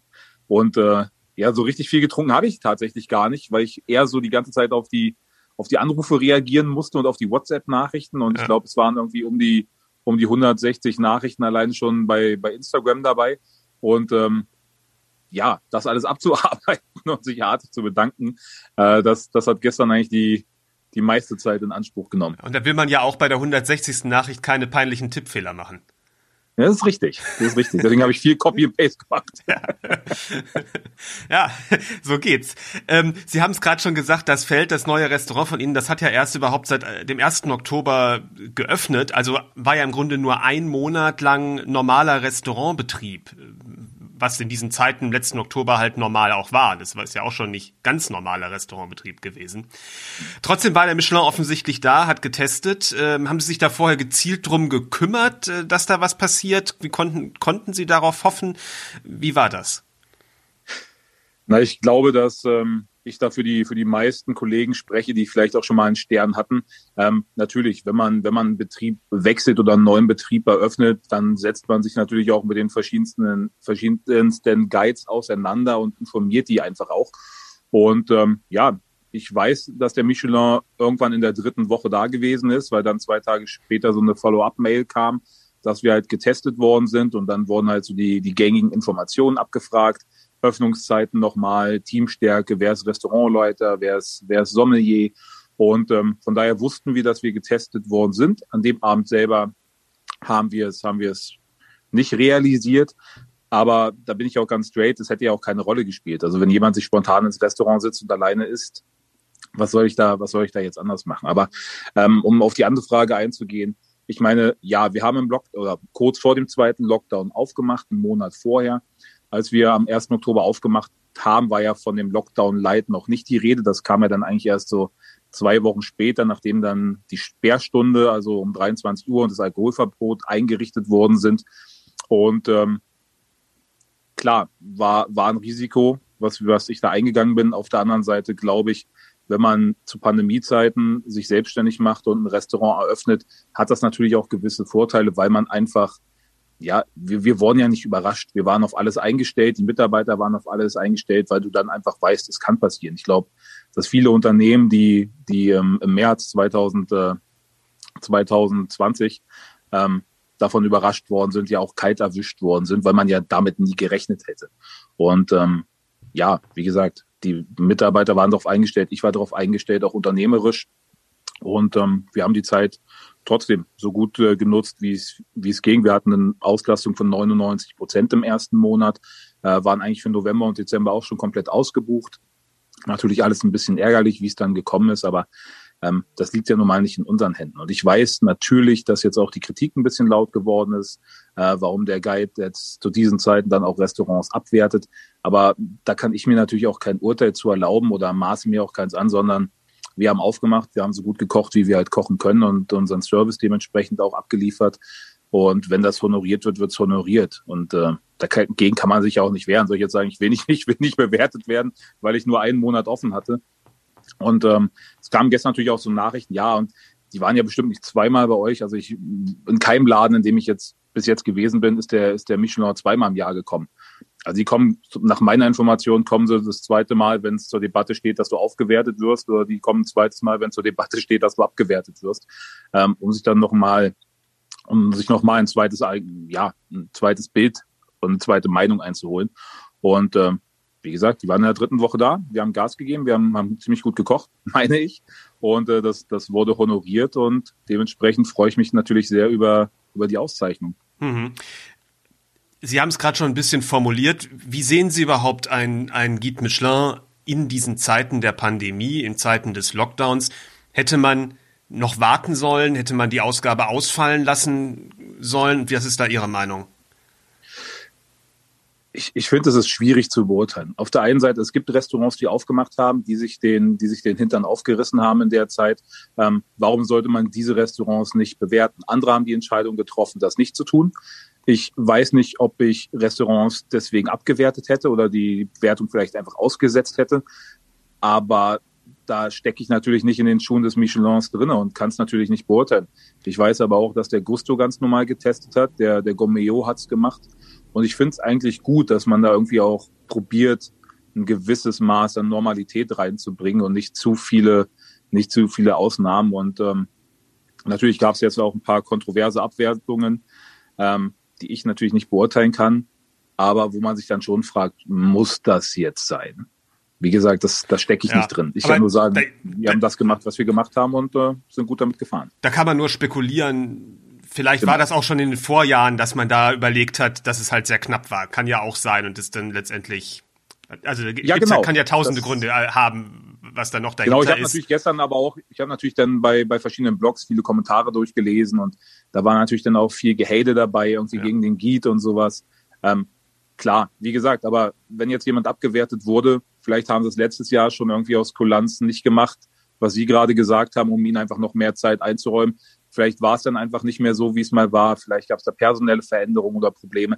Da steckt man ja manchmal nicht drin und kann es auch nicht beurteilen von außen. Und deswegen werde ich mir da auch kein, kein Urteil anmaßen, wie der, wie der Giet jetzt die Restaurants bewertet hat. Ich glaube nicht, dass die das leichtfertig gemacht haben oder, oder aus Willkür sondern dass sie es nach, nach bestem Wissen und, und Gedenken getan haben. Und dementsprechend sehe ich da jetzt keinen Unterschied zu, zu anderen Ausgaben der letzten Jahre. Pandemie hin oder Pandemie her. Ja, das Feld, das ist ja das dritte Restaurant, wo sie im Grunde für einen Stern bekommen haben, nach dem Golvet und dem ähm, Gutshaus Stolpe. Fühlt sich das irgendwie anders an, weil es jetzt ihr eigenes Restaurant ist? Ja, es fühlt sich total anders an. Also Golvet äh, war damals natürlich auch nach sechs Monaten, das, das war natürlich auch ein sensationell überragendes Gefühl, weil man natürlich auch ein Projekt irgendwie ähm, geführt hat, was einem ja keiner zugetraut hat. Ja, also ehemaliger Nachtclub gewesen in der Potsdamer Straße, da hat jetzt per se erstmal niemand dran gedacht, dass man da mit 100 Sitzplätzen irgendwie nach sechs Monaten den, den Stern holt. Aber der, der Michael Schulz, der jetzt ja auch mit dem Irma Ladouche irgendwie einen Stern gekriegt hat, der ja damals auch mein, mein Sous-Chef war, ähm, ja, spricht ja dafür, dass, dass es einfach auch gute Leute waren, die ich da hatte und die es jetzt ja, der es jetzt ja auch abgeliefert hat. Aber das Gefühl lässt sich schwer vergleichen. Ja, wenn ich habe gestern auch, dann kommt halt dieser Gedanke, ich bin jetzt Inhaber und Küchenchef von einem Restaurant, was irgendwie äh, nach vier Wochen Öffnungszeit einen Stern kriegt, das ist, ja, das ist schon krass, das kann man nicht vergleichen. Und ähm, dass man das Risiko dann irgendwie auch eingegangen ist und äh, da wirklich irgendwie alles auf eine Karte gesetzt hat, natürlich, das, das fühlt sich toll an, das ist ein super Gefühl.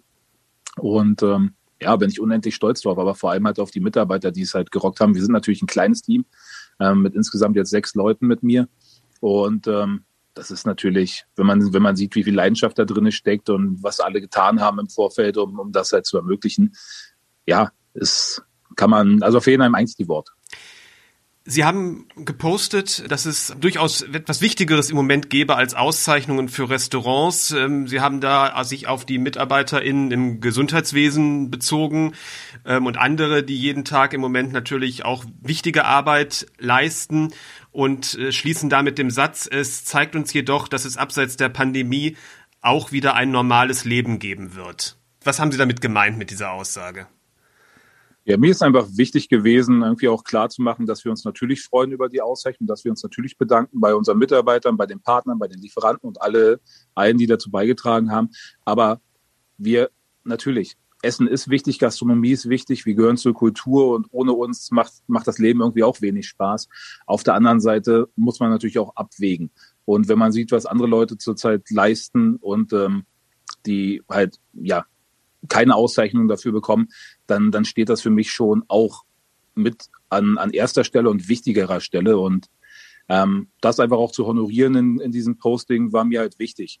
Einfach auch, um den Leuten so ein bisschen äh, zu zeigen, ja, natürlich freuen wir uns, aber es ist nicht das, das alles Entscheidende, was zurzeit unser Leben beherrscht, sondern wie gesagt, ein Jahr Pandemie glaube ich, hat, hat uns allen viel abverlangt und das nochmal einfach auch in einem Text zu honorieren, weil ich mich eigentlich das ganze letzte Jahr aus allen Debatten rausgehalten habe, auch mich da politisch nicht, nicht äußere, sondern einfach, um jetzt mal dann die Chance zu ergreifen, sich auch halt bei, bei Menschen zu bedanken, die aus meiner Sicht wesentlich mehr leisten, als wir das als Gastronomen oder als Sterne-Restaurants dann jetzt irgendwie getan haben. Ohne, um, ohne unsere Leistung dabei zu schmälern, aber es war mir einfach wichtig, das einfach mal erwähnt zu haben und äh, mit dem Satz, dass ich natürlich hoffe, dass es irgendwie auch wieder ein normales Leben bald ermöglicht, weil wenn wir unseren Optimismus verlieren und unsere Perspektive und unsere Hoffnung, dann können wir uns auch alle eine Schrotflinte schnappen. Also ich denke, ich denke schon, dass wir den Kopf oben halten sollten und irgendwie auch äh, ja, mit geschwollener Brust weiterhin irgendwie unseren, unseren Aufgaben nachgehen sollten, in der Hoffnung, dass, dass dieses ganze Chaos irgendwann bald endet und wir auch wieder ja, zur Normalität zurückfinden. Und wenn man, wenn man damit ein bisschen Hoffnung machen kann, also ich habe die Hoffnung und ich bin optimistisch immer. Äh, wenn ich das nicht wäre, glaube ich, äh, wäre ich in der falschen Branche und im falschen Beruf. Hannes, wir haben es ja gerade gehört, auch schon in einem, anderen, in einem anderen Interview davor. Es wird von den Köchen das Fragezeichen dahinter gesetzt, Abwertungen, ob das in diesem Jahr wirklich sein musste. Und wir haben natürlich viele Sterne-Streichungen aufgrund von Personalwechseln, aufgrund von Konzeptänderungen, aufgrund von generell anstehenden Restaurantschließungen. Aber wir haben eben auch echte Abwertungen dabei. Wie siehst du das? Ich glaube, wenn sie das nicht gemacht hätten, dann hätten sie vielleicht wirklich einfach den 2020er Guide äh, einfach nochmal neu auflegen äh, können. Ähm, denn wenn du Neubewertungen gibst, dann musst du meines Erachtens auch Abwertungen machen. Ähm, ist natürlich schwierig, immer für die, die dann die Abwertung erhalten. Aber ich glaube, der Michelin arbeitet schon so seriös, dass es äh, auch äh, seinen Grund hat und nicht nur dem geschuldet ist, dass es eine schwierige Zeit ist. Ähm, so viel traue ich dem Michelin zu mit seiner Erfahrung und seinen Leuten, die da arbeiten, die diese Bewertungen und die Kritiken auch machen. Und ähm, das sind ja eben bei Michelin eben nicht Redakteure oder Journalisten, sondern eben Profis, also Köche, Gastronomen. Und das, denke ich, werden die sich schon überlegt haben. Und vielleicht war man halt einfach der Meinung, es hat die, ähm, also man war sicherlich der Meinung, es hat halt dieses Jahr nicht mehr für den Stern gereicht. Ne? Oder für die drei Sterne, wie es im Fall von Klaus Erfurt ist. Ähm, genau, man hat einen Stern abgezogen, also es hat für den dritten einfach nicht mehr gereicht es ist sicherlich hart äh, für Herrn Erfurt, der ja auch ähm, einer ist, der ohne großen Hotelkonzern oder überhaupt Konzern im Hintergrund arbeiten muss. Aber wie ich ihn kenne, äh, wird er das auch als vielleicht als Ansporn nehmen, jetzt da nochmal wieder Gas zu geben. Und das haben auch noch nicht viele Köche geschafft, wieder äh, den dritten Stern zurückzuerkämpfen oder zu erkochen. Also vielleicht einfach auch eine interessante Aufgabe für ihn jetzt ich überlege gerade, äh, Heinz Winkler war doch auch mal zwei und dann. Heinz, Wink, genau, Heinz ja. Winkler hat das mal geschafft. Aber ansonsten fallen mir da nicht viele ein. Und, und, in der Tat, es kann doch auch Comebacks geben. Das zeigt ja auch der Schwarze Adler. Der hatte ja im Jahr 2020 50 Jahre lang einen Stern und ihn dann verloren und nach einem Jahr Pause, nach nur einem Jahr Pause wieder zurückbekommen. Und wie das Team das gemeistert hat, das ist wiederum Thema in der nächsten Folge unseres Podcasts, denn ich habe da mit dem Küchenchef dort Christian Bauer gesprochen und der hat uns erzählt in dem Interview, was die im Team umgestellt haben und was die alles gemacht haben. Also man sieht doch, es ist möglich und das ist eigentlich das, was ich vorhin auch meinte, wo ich sagte, mit agiler in den Bewertungen, dass dann eben auch mal eine Abwertung nicht in Stein gemeißelt ist, sondern wenn es dann das Restaurant wirklich auch was tut, dann gibt es eben auch nach einem Jahr schon wieder den Stern zurück. Und das kann ja eigentlich nur gut sein, weil es ja wiederum aus Gastsicht heißt, dass die Bewertung ein realistischeres, aktuelles Bild aus dem, äh, aus dem Restaurant gibt. Ja, da gebe ich dir jetzt recht, aber ich kenne natürlich auch einige Beispiele, die schon seit Jahren oder seit Jahrzehnten einen Stern haben und ähm, wo man das vielleicht so nicht mehr ganz nachvollziehen kann. Äh, also ich denke, es ist schon eine Momentaufnahme, aber es ist auf jeden Fall leichter geworden, glaube ich, äh, wenn man äh, den verloren hat, ihn auch wieder zurück äh, zu erkämpfen und äh, auch wenn man gewisse Fähigkeiten nachweist und das auch, auch einen Stern zu bekommen. Sollte der Michelin, was das angeht, etwas transparenter sein gegenüber den Gästen. Ich meine, die Köche, die können ja eh sich dort äh, die Informationen über die Testberichte beim Michelin angucken, aber wir Gäste, wir erfahren ja gar nicht, auf wie viel Besuchen beispielsweise jetzt im Gästehaus Erfurt beruhte das? Ist das eine, Beur eine Beurteilung, die auf einer längeren Basis sich bezieht? War der vielleicht schon im letzten Jahr, ähm, sage ich jetzt mal, angezählt? Das wissen wir ja alles nicht. Und so fragt man sich natürlich, was ist da passiert? Hat es vielleicht doch was mit Corona zu tun? Und das unterminiert ja auch so ein bisschen die Glaubwürdigkeit in einer gewissen Art und Weise des Restaurantführers. Ja, äh, das ist natürlich eben der große Vorteil, um vielleicht mal nicht immer nur von Michelin, sondern von Gomio, von Gusto oder so, sondern auch vielleicht teilweise Scheinschmecker, wenn in seinem Magazin was steht, äh, dass natürlich hier schon auch nachgewiesen wird anhand eines Textes, ähm, eines ausführlichen Textes des Besuches über die Gerichte auch, äh, warum er dieses Niveau kocht, warum er diese Qualität hat.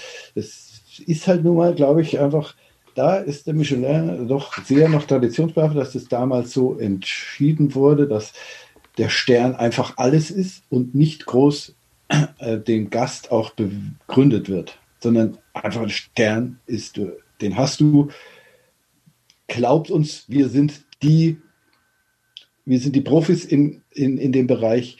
Wir können dir seriös und, und, und ähm, ganz sicher auch erkläre, also nicht erklären, eben nicht erklären, sondern wir können dir ganz klar kommunizieren, das ist auf diesem Niveau und wir müssen gar nicht mal groß das begründen. Das ist so eine Tradition und ähm, ich glaube nicht, dass der Michelin sich von dieser Tradition nochmal groß abbringen lässt und da so eine Transparenz einführt. Ein bisschen haben sie es auf der Webseite schon gemacht, dass sie so ein bisschen Text jetzt reinschreiben.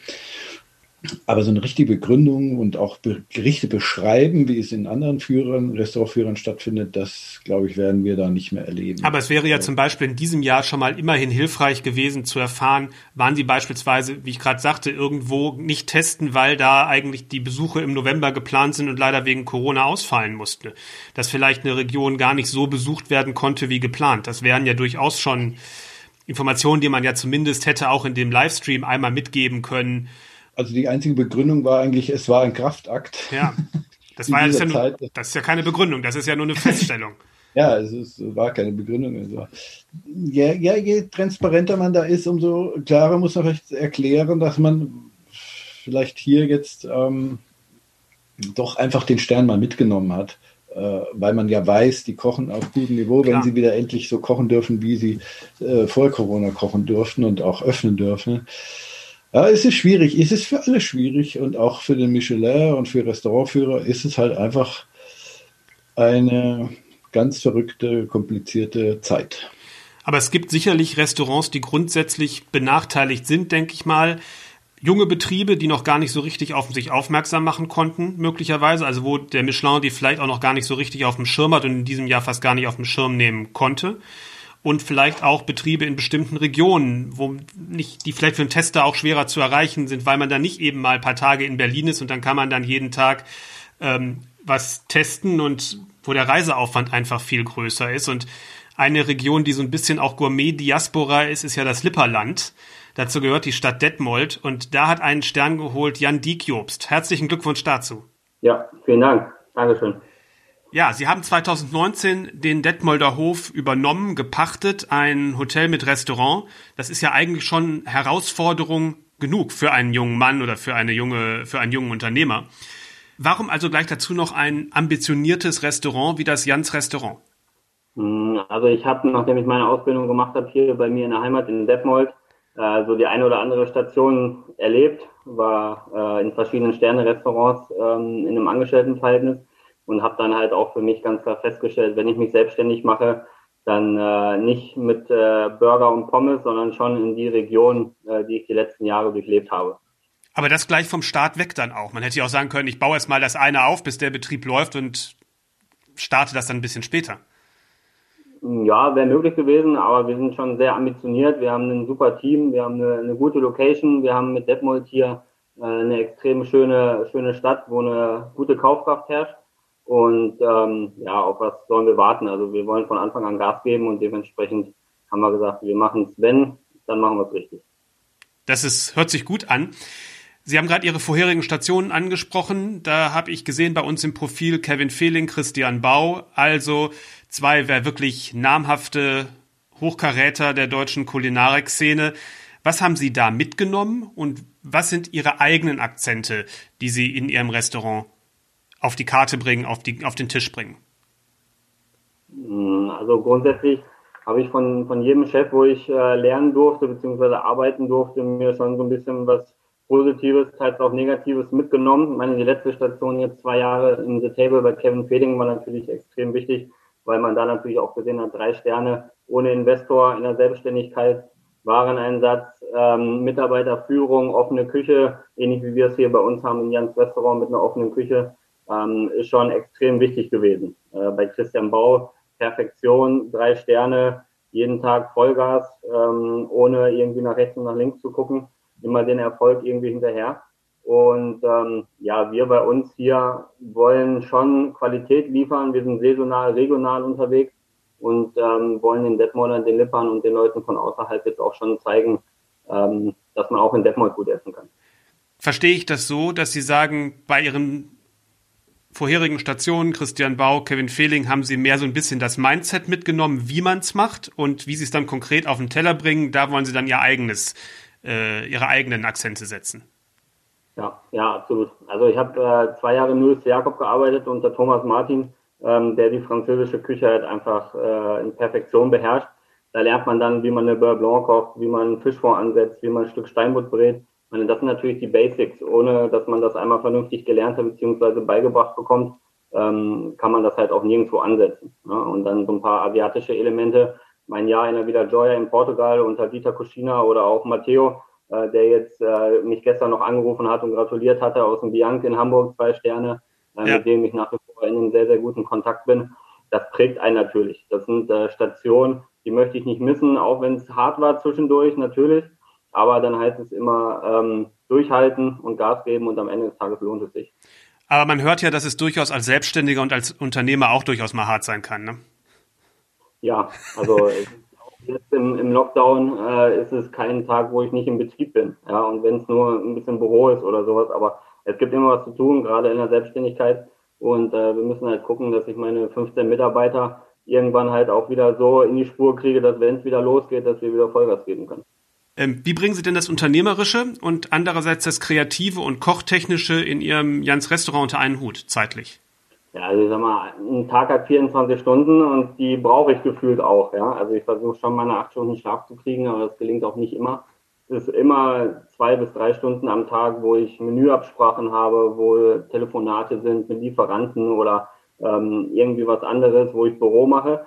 Ich versuche aber, das schaffe ich zum Glück noch, ähm, dass ich jeden Tag selber mit in der Küche stehe und selber koche, ob es der Mittagsservice ist, ob es der Abendservice ist, ähm, dass ich schon auch immer ein Auge drauf habe, dass es alles funktioniert. Auf der anderen Seite, ähm, ich bin jetzt nicht den ganzen Tag in der Küche und mache Mise das, das schaffe ich halt einfach nicht. Aber da zeigt es halt auch einfach, dass ich einen extrem guten Stellvertreter bei mir in der Küche habe mit René, äh, den ich seit, keine Ahnung, bestimmt knapp 20 Jahren jetzt kenne. Der ist äh, grandios und hält die Truppe bei Laune und äh, unter Kontrolle. Und äh, ohne großartiges Team im Hintergrund, ähm, würden wir jetzt nicht so einen Erfolg feiern, wie wir es äh, seit Freitag jeden Tag tun.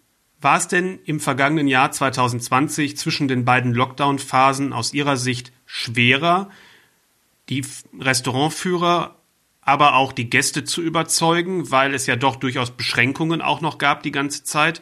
Oder war es vielleicht sogar leichter, weil die Leute irgendwie mehr Lust auf Genuss hatten und froh waren, dass sie wieder raus konnten und ähm, ja, auch einfach weniger Ablenkung, weil es doch nicht, man konnte nicht in die ganze Welt reisen, sondern hat sich dann mehr auf das gefreut, was vor der Haustür ist. Ja, also ich glaube, dass sich das alles jetzt, also letztes Jahr zwischen den beiden Lockdowns alles so ein bisschen sensibilisiert hat. Ne? Also die, die Leute ähm, haben sich äh, länger gefreut, weil sie früher reserviert haben. Man muss ja natürlich auch gucken, wir durften teilweise nur 50 Prozent von unserem normalen Pensum ähm, reinlassen, quasi als Gäste Reservierung annehmen. Dementsprechend waren wir für die sieben Monate, die wir zwischen den beiden Lockdowns hatten, jeden Mittag, jeden Abend ausgebucht. Ähm, ist natürlich für uns eine schöne Geschichte. Auf der anderen Seite war es halt auch nie so 100 Prozent, dass wir sagen können, wir haben den Laden jetzt wirklich so voll wie unter normalen Umständen. Aber, Aber es, ähm, aber es ist wahrscheinlich hilfreich, weil es dann konstant ist. Dann ist es jeden Abend voll und man kann besser kalkulieren, als wenn es an einigen Tagen sehr viel los ist und an anderen weniger, oder? Ja, also ich muss auch dazu sagen, nachdem ich mich selbstständig gemacht habe, Ende äh, März 2019, äh, ging es eigentlich direkt los, dass wir, dass wir eigentlich immer sehr, sehr gut ausgebucht waren. Mhm. Das war an einem Mittwoch ähnlich wie an einem Samstag. Ähm, also die, die Leute haben schon einen extremen Drang danach, äh, gut essen zu gehen hier bei mir in der Heimat. Und ähm, letztes Jahr war es halt so, wir haben halt einfach, einfach Gas gegeben und geguckt, äh, wo, wohin geht's. Ja. Und äh, die Gäste haben eine extrem positive Resonanz äh, uns entgegengebracht. Wir sind, wir sind happy. Und äh, auch wenn die Situation jetzt alles andere als leicht ist, können wir trotzdem sagen, egal wie lange das jetzt noch geht mit dem Lockdown und egal unter welchen Umständen wir aufmachen dürfen, wir sind froh, wenn wir wieder aufmachen dürfen und äh, wir werden jeden Tag wieder Vollgas geben. Sie sagten gerade, die Leute hätten richtig Lust bei Ihnen in der Region. Bislang zumindest nach meinem Vorurteil, galt so das, der, die Region OWL, also Ostwestfalen-Lippe, jetzt nicht unbedingt als die absolute Genießerregion, zumindest wenn die Leute zu Hause waren. Vielleicht haben sie es eher außerhalb gemacht. Kaufkraft ist natürlich da in der Region, das ist klar. Aber die Dichte an, an hochwertigen Restaurants ist da ja nicht so mega hoch. Äh, hat sich, ändert sich da gerade was oder wie nehmen Sie das wahr? Also bei uns ist es ja sehr ländlich hier. Ja, wir sind am Fuße vom Teutoburger Wald. Ähm, da gibt's jetzt nicht, äh, sag mal, ein Sterne-Restaurant vor uns. Das gab's noch nie in Detmold und Umgebung, dass es hier ein Sterne-Restaurant gab. Es gibt natürlich gute Restaurants, ja, ähm, die, die seit Jahren konstant abliefern, aber halt nicht in der High Quality, sage ich mal, in dieser Fine Dining Geschichte, so wie wir es jetzt machen. Ähm, da haben wir, glaube ich, schon ein Alleinstellungsmerkmal. Aber grundsätzlich wollen die Leute immer gutes Essen haben, die wollen immer ein bisschen was Modernes damit drin haben. Wir haben ganz viele tolle Produzenten hier bei uns in der Heimat, wo wir die Sachen vom Wochenmarkt bekommen oder einen Spargelhof, den ich selber mit dem Team letztes Jahr besichtigt habe und also also wir haben schon gute Zulieferer und das ist halt am Ende des Tages auch die Basis für die Qualität, die wir am, auf dem Teller äh, darbieten können. Haben Sie dann eher Gäste, die sagen, ich mache sowas öfter, endlich kann ich das mal auch bei mir zu Hause in der oder in der näheren Umgebung machen? Oder sind es dann doch auch viele Neulinge, die vielleicht mit dem Thema Fine Dining das erste Mal in Berührung kommen, die bei Ihnen essen kommen? Ich glaube sowohl als auch. Es wird jetzt wahrscheinlich noch ein bisschen mehr, weil wir einfach eine größere Reichweite haben und ein bisschen mehr Öffentlichkeit, ähm, dass die Leute jetzt vielleicht auch mal einen weiteren Weg auf sich nehmen ähm, und nicht hier in der direkten Umgebung zu uns kommen. Ähm, auf der anderen Seite wir haben eine extrem starke Basis, was unsere Stammgäste angeht. Und die Stammgäste, ähm, die konnten vorher nicht auf dem Niveau essen gehen. Dementsprechend sind sie woanders hingefahren und sind jetzt froh, dass sie jetzt halt bei uns in der Heimat, äh, ich sag mal, zu Fuß durch die Stadt gehen können und sich dann bei uns äh, in die Fußgängerzone setzen kann bei schönem Wetter. Ja, also das kommt uns schon sehr, sehr entgegen. Ähm, ja, aber es gibt natürlich auch welche, die kommen von außerhalb, welche, die haben einen äh, Genießer-Wochenende und kommen aus Großstädten, schlafen dann bei uns und gehen dann Freitag oder Samstagabend schön bei uns ins Restaurant. Das gibt es natürlich auch und ich hoffe, dass das jetzt ähm, natürlich auch immer noch so ein bisschen mehr wird. Was ziehen Sie aus dem Stern in erster Linie? Eher große Zufriedenheit und gucken Sie eher zurück auf das, sagen Sie, toll, was wir geleistet haben, oder ist es die Motivation für die Zukunft, die hoffentlich sehr bald wieder einen normalen Restaurantbetrieb erlaubt? Ja, wir hoffen natürlich, dass es früher oder später irgendwann wieder Normalität äh, gibt bei uns. Ja, ob das jetzt ähm, natürlich ein volles Restaurant ist, worauf wir natürlich jeden Abend darauf hinarbeiten, was äh, wichtiger ist, wirtschaftlich zu arbeiten als äh, jede Auszeichnung, natürlich. Aber wir wissen auch, was wir die letzten 17 Monate äh, hier geleistet haben in Jans Restaurant. Und ich persönlich kann halt auch sagen, ich weiß, wofür ich mir ähm, die letzten äh, zwölf Jahre auch ein abgebuckelt habe. Ja, das war nicht immer einfach. Ähm, aber es ist jetzt eine sehr schöne Auszeichnung für mich und mein Team. Und äh, die Stunden und der Stress und die, der Zeitaufwand haben sich mehr als gelohnt. Und das ist vielleicht auch ein, ein Effekt, dass man sagen kann, jetzt wo nicht so ganz der harte Betrieb ist, sagen wir mal, äh, man kann es vielleicht dann auch mal ein Momentchen noch innehalten und es ein bisschen mehr genießen als sonst. Ja, wir haben Freitag, ich habe es live gesehen äh, bei YouTube, die, die äh, Preisvergabe aus Paris. Ähm, ich habe glaube 15 Mal zurückgespult, um wirklich zu sehen, ob da jetzt gerade Jans Restaurant stand. ähm, ich saß mit Papa im Büro und ähm, habe mir das da erstmal angeguckt. Das war halt absolut unreal. Also wir haben, ich habe jetzt erstmal gewartet, ich sage, komm, wir trinken jetzt noch nicht und feiern noch nicht. Vielleicht haben sie sich vertan. Wir warten jetzt erstmal auf die offizielle Pressemitteilung. Und ähm, dann ging es ja relativ schnell und mein Handy explodierte von verschiedenen Kollegen, Freunde und Familie. Ähm, ja, wir haben damit nicht gerechnet einfach total überraschend, aber zeigt auch, ähm, man, man kriegt so einen Stern nicht einfach mal so. Also werden wir eine gewisse Qualität haben und äh, das gibt uns absolut recht, was wir die letzten äh, knapp zwei Jahre hier geleistet haben. Hannes, für meine Begriffe komplett zu kurz gekommen sind ja die Bib Gourmands bei der Sternevorstellung. Da ist da kein einziges Wort dran verloren worden. Aus deiner Sicht ein Fehler? Ähm, nein, weil die Sendung war schon doch ähm, fast eineinhalb Stunden eine Stunde 20 Minuten, glaube ich, äh, doch dann sehr lange durch diese ganzen Sponsorengeschichten und so.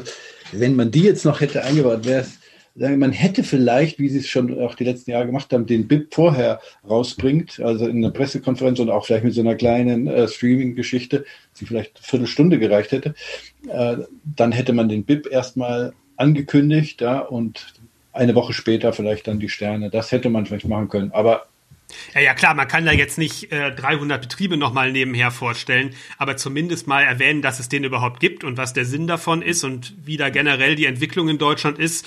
Das hätte man schon nochmal machen können, finde ich. Immerhin gab es ja. früher ja auch mal ein eigenes Buch zum Bib Gourmand.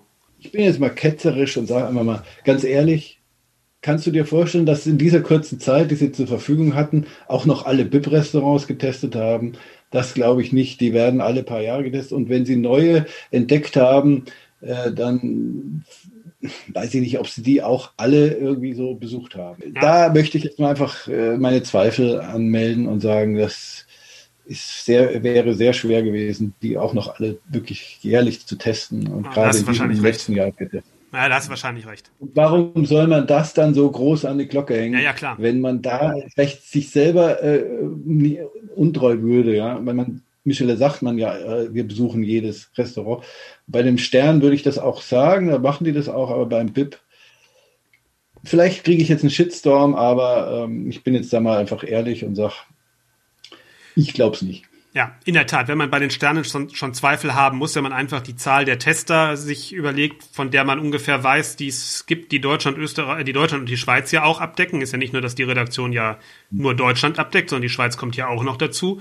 Ähm, überlegt, wie viele Tage es waren und wie viele Restaurants es gewesen sein sollen, dann ist es eigentlich klar, dass nicht jedes Restaurant wirklich in der Zeit zwischen Ende Mai und Ende Oktober besucht worden sein kann. Umso ärgerlich ist es natürlich, und da gebe ich denen auch recht, äh, wenn einer dann abgewertet worden ist und nicht geschlossen hat. Also ich erwähne jetzt hier mal des Bäckers in Trier, der zwei Sterne hatte und jetzt nur noch einen. Ähm, da ist es sicherlich ärgerlich und da würde ich auch als Koch sicherlich mal nach der Begründung fragen. Das kann er ja auch, wenn er eben äh, vor Ort in Karlsruhe, glaube ich, eben da einfach mal Einsicht in die Akten fordert. Hannes, wenn der Michelin da ist, heißt es für dich, alle Daten ganz schnell in den Computer eingeben. Aktualisierung der Rangliste steht an. Die volle Arbeit ist schon so gut wie abgeschlossen. Die neuen Daten sind online. Wie wirkt sich der Michelin auf die Rangliste aus? Ja, auf jeden Fall. Ähm, der, Michelin ist für uns der, die Hauptkennzahl und ähm, hat in der Regel in der Spitze auf jeden Fall Auswirkungen. Das sieht man jetzt auch äh, durch die drei Sterne von der Schwarzer Stube. Er ist jetzt wieder auf den zweiten ihm gebührenden Platz gerutscht. Äh, ähm, und ähm, Erfurt ist natürlich etwas runtergefallen ähm, aus den Top Ten. Ähm, und vor allem regional, also wenn man jetzt mal nach Bundesländern oder so guckt, dann sind natürlich da schon auch in Bayern oder so ähm, und auch in Berlin ist jetzt auch durch das Wutz endlich hochgestiegen. Also zu Recht mit drei Sternen meines Erachtens äh, auf Platz 1 und Tim Raue halt nur noch auf Platz 2. Ist ja auch keine schlechte Position meines Erachtens. Ich, man soll sich da nicht immer zu sehr aufhängen an diesen Positionen. Man soll einfach auch äh, sagen, man hat hier ein gewisses Niveau erkocht man ist vielleicht um 0,5 Punkte besser als der andere, aber das sind ja dann oft nur kleine Kennzahlen, wie eben der Wein, die Weinauszeichnung oder die Location, die ja auch kleine Punktzahl, also 0,5er, 0,2 Punkte bringen und die dann halt an der Spitze auch eine Auswirkung haben. Ansonsten kochen die alle auf sehr, sehr gleichem Niveau. Aber damit es halt spannend bleibt, müssen wir hier eine kleine Differenzierung schaffen.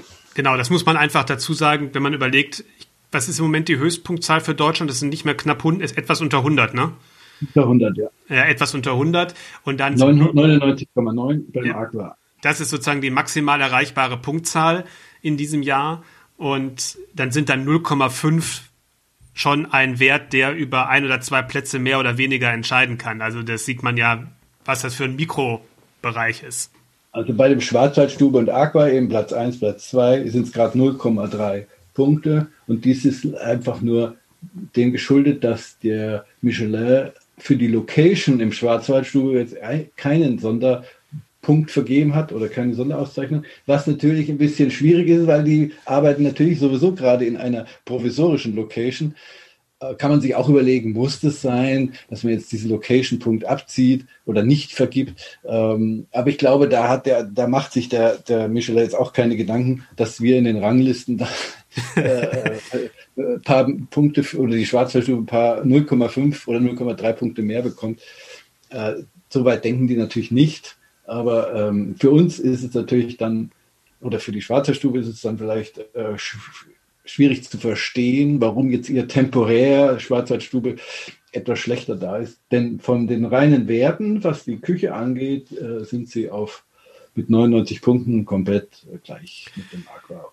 Ebenfalls das Vendôme und natürlich äh, Christian Bau äh, ein bisschen ab ist, oder kann man auch nicht sagen, aber mit 98,9 Punkten ist Sonora auf Platz 5. Also ich denke, ein bisschen was hat sich getan, aber das macht ja auch den Sinn der Ranglisten aus und deswegen machen wir ja jetzt auch diese monatliche Neuberechnung, nicht mehr wie früher einjährlich, ähm, sondern es bleibt halt jetzt auch monatlich spannend, weil der Gusto kommt neu oder bringt neue Bewertungen raus. Äh, jetzt im Moment natürlich alles schwierig, aber wenn es dann wieder losgeht, dann macht der Feinschmecker in seinem Magazin eine neue Bewertung, die wir mit reinfließen lassen. Also wir sind da jetzt tagesaktuell, würde ich sagen.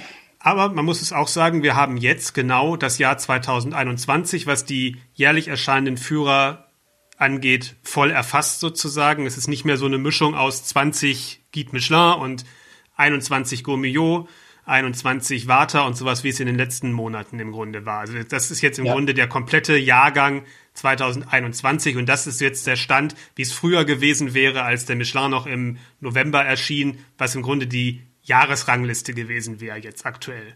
Das ist genau, ja, wir sind jetzt wir sind jetzt erstmal hier auf einem Stand, der natürlich auch mal die nächsten Monate wahrscheinlich so bleibt. Denn wenn jetzt eine kleinere Änderung mal beim Gusto oder sowas kommt, wieder oder beim Feinschmecker, dann hat das nicht so eine große Auswirkung wie jetzt eben ein Michelin-Stern. Und da hilft es vielleicht auch noch mal zu erläutern. Wir hatten es schon in einer anderen Podcast-Folge schon mal angesprochen, aber ich möchte es hier auch noch mal erwähnen wir rechnen in diesem Jahr wegen Corona etwas anders als sonst. Richtig. Wir haben sonst immer einen Wert gestrichen, so wie beim Eiskunstlauf wird die schlechteste Bewertung ja gestrichen äh, oder werden sogar, also ist egal, aber so ähnlich wie im Sport wird es jetzt bei uns, wurde es schon immer so bei uns gemacht. Wir haben einen Wert gestrichen, um eben so Härtefälle auszugleichen. Jetzt haben wir sogar zwei gestrichen. Deswegen gibt es in der Gesamtpunktzahl auch nur 99,9, ähm, was früher über 100 war. Und das, glaub, wir glauben, dass wir damit einfach diese Härtefälle, dass auch Restaurants nicht bewertet worden sind oder rausgeflogen sind oder was auch immer, nicht ganz so fallen, wie vielleicht, wenn nur, äh, wenn ein, nur ein Wert gestrichen wird.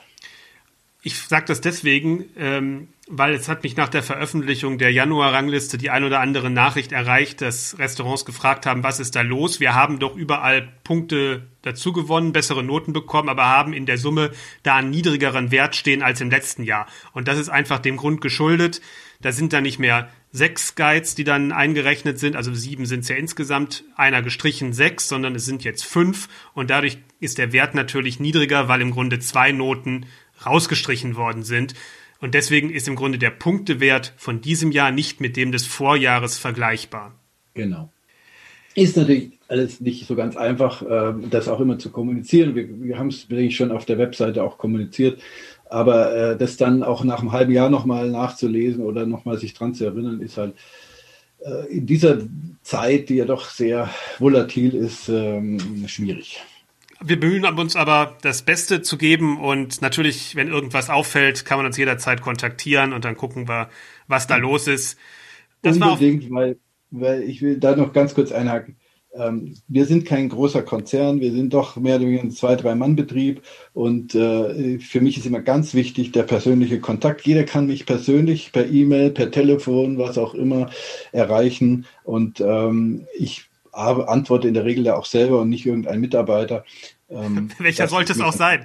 Wenn man bei Facebook schreibt oder, ja, aber das ist ja, ich antworte ja, wenn, die, wenn, man, wenn man uns bei Facebook oder bei Instagram schreibt, in erster Linie mal. Nee, aber wer mich jetzt persönlich erreichen will äh, und mich da äh, rund machen will, weil ich ja schließlich immer der Hauptverantwortliche bin, der kann mich persönlich erreichen und, und muss nicht erstmal über zehn äh, Assistenten äh, anfragen. Ja, das war unser Blick auf die Sterne, Hannes.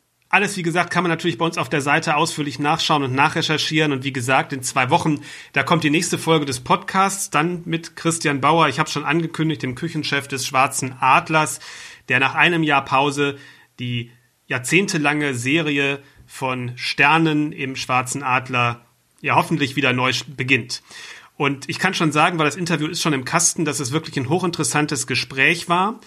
Und damit ihr die Folge nicht verpasst, empfehle ich auf jeden Fall, den Podcast zu abonnieren. Und dann kommt er ganz automatisch in zwei Wochen auf euren Player.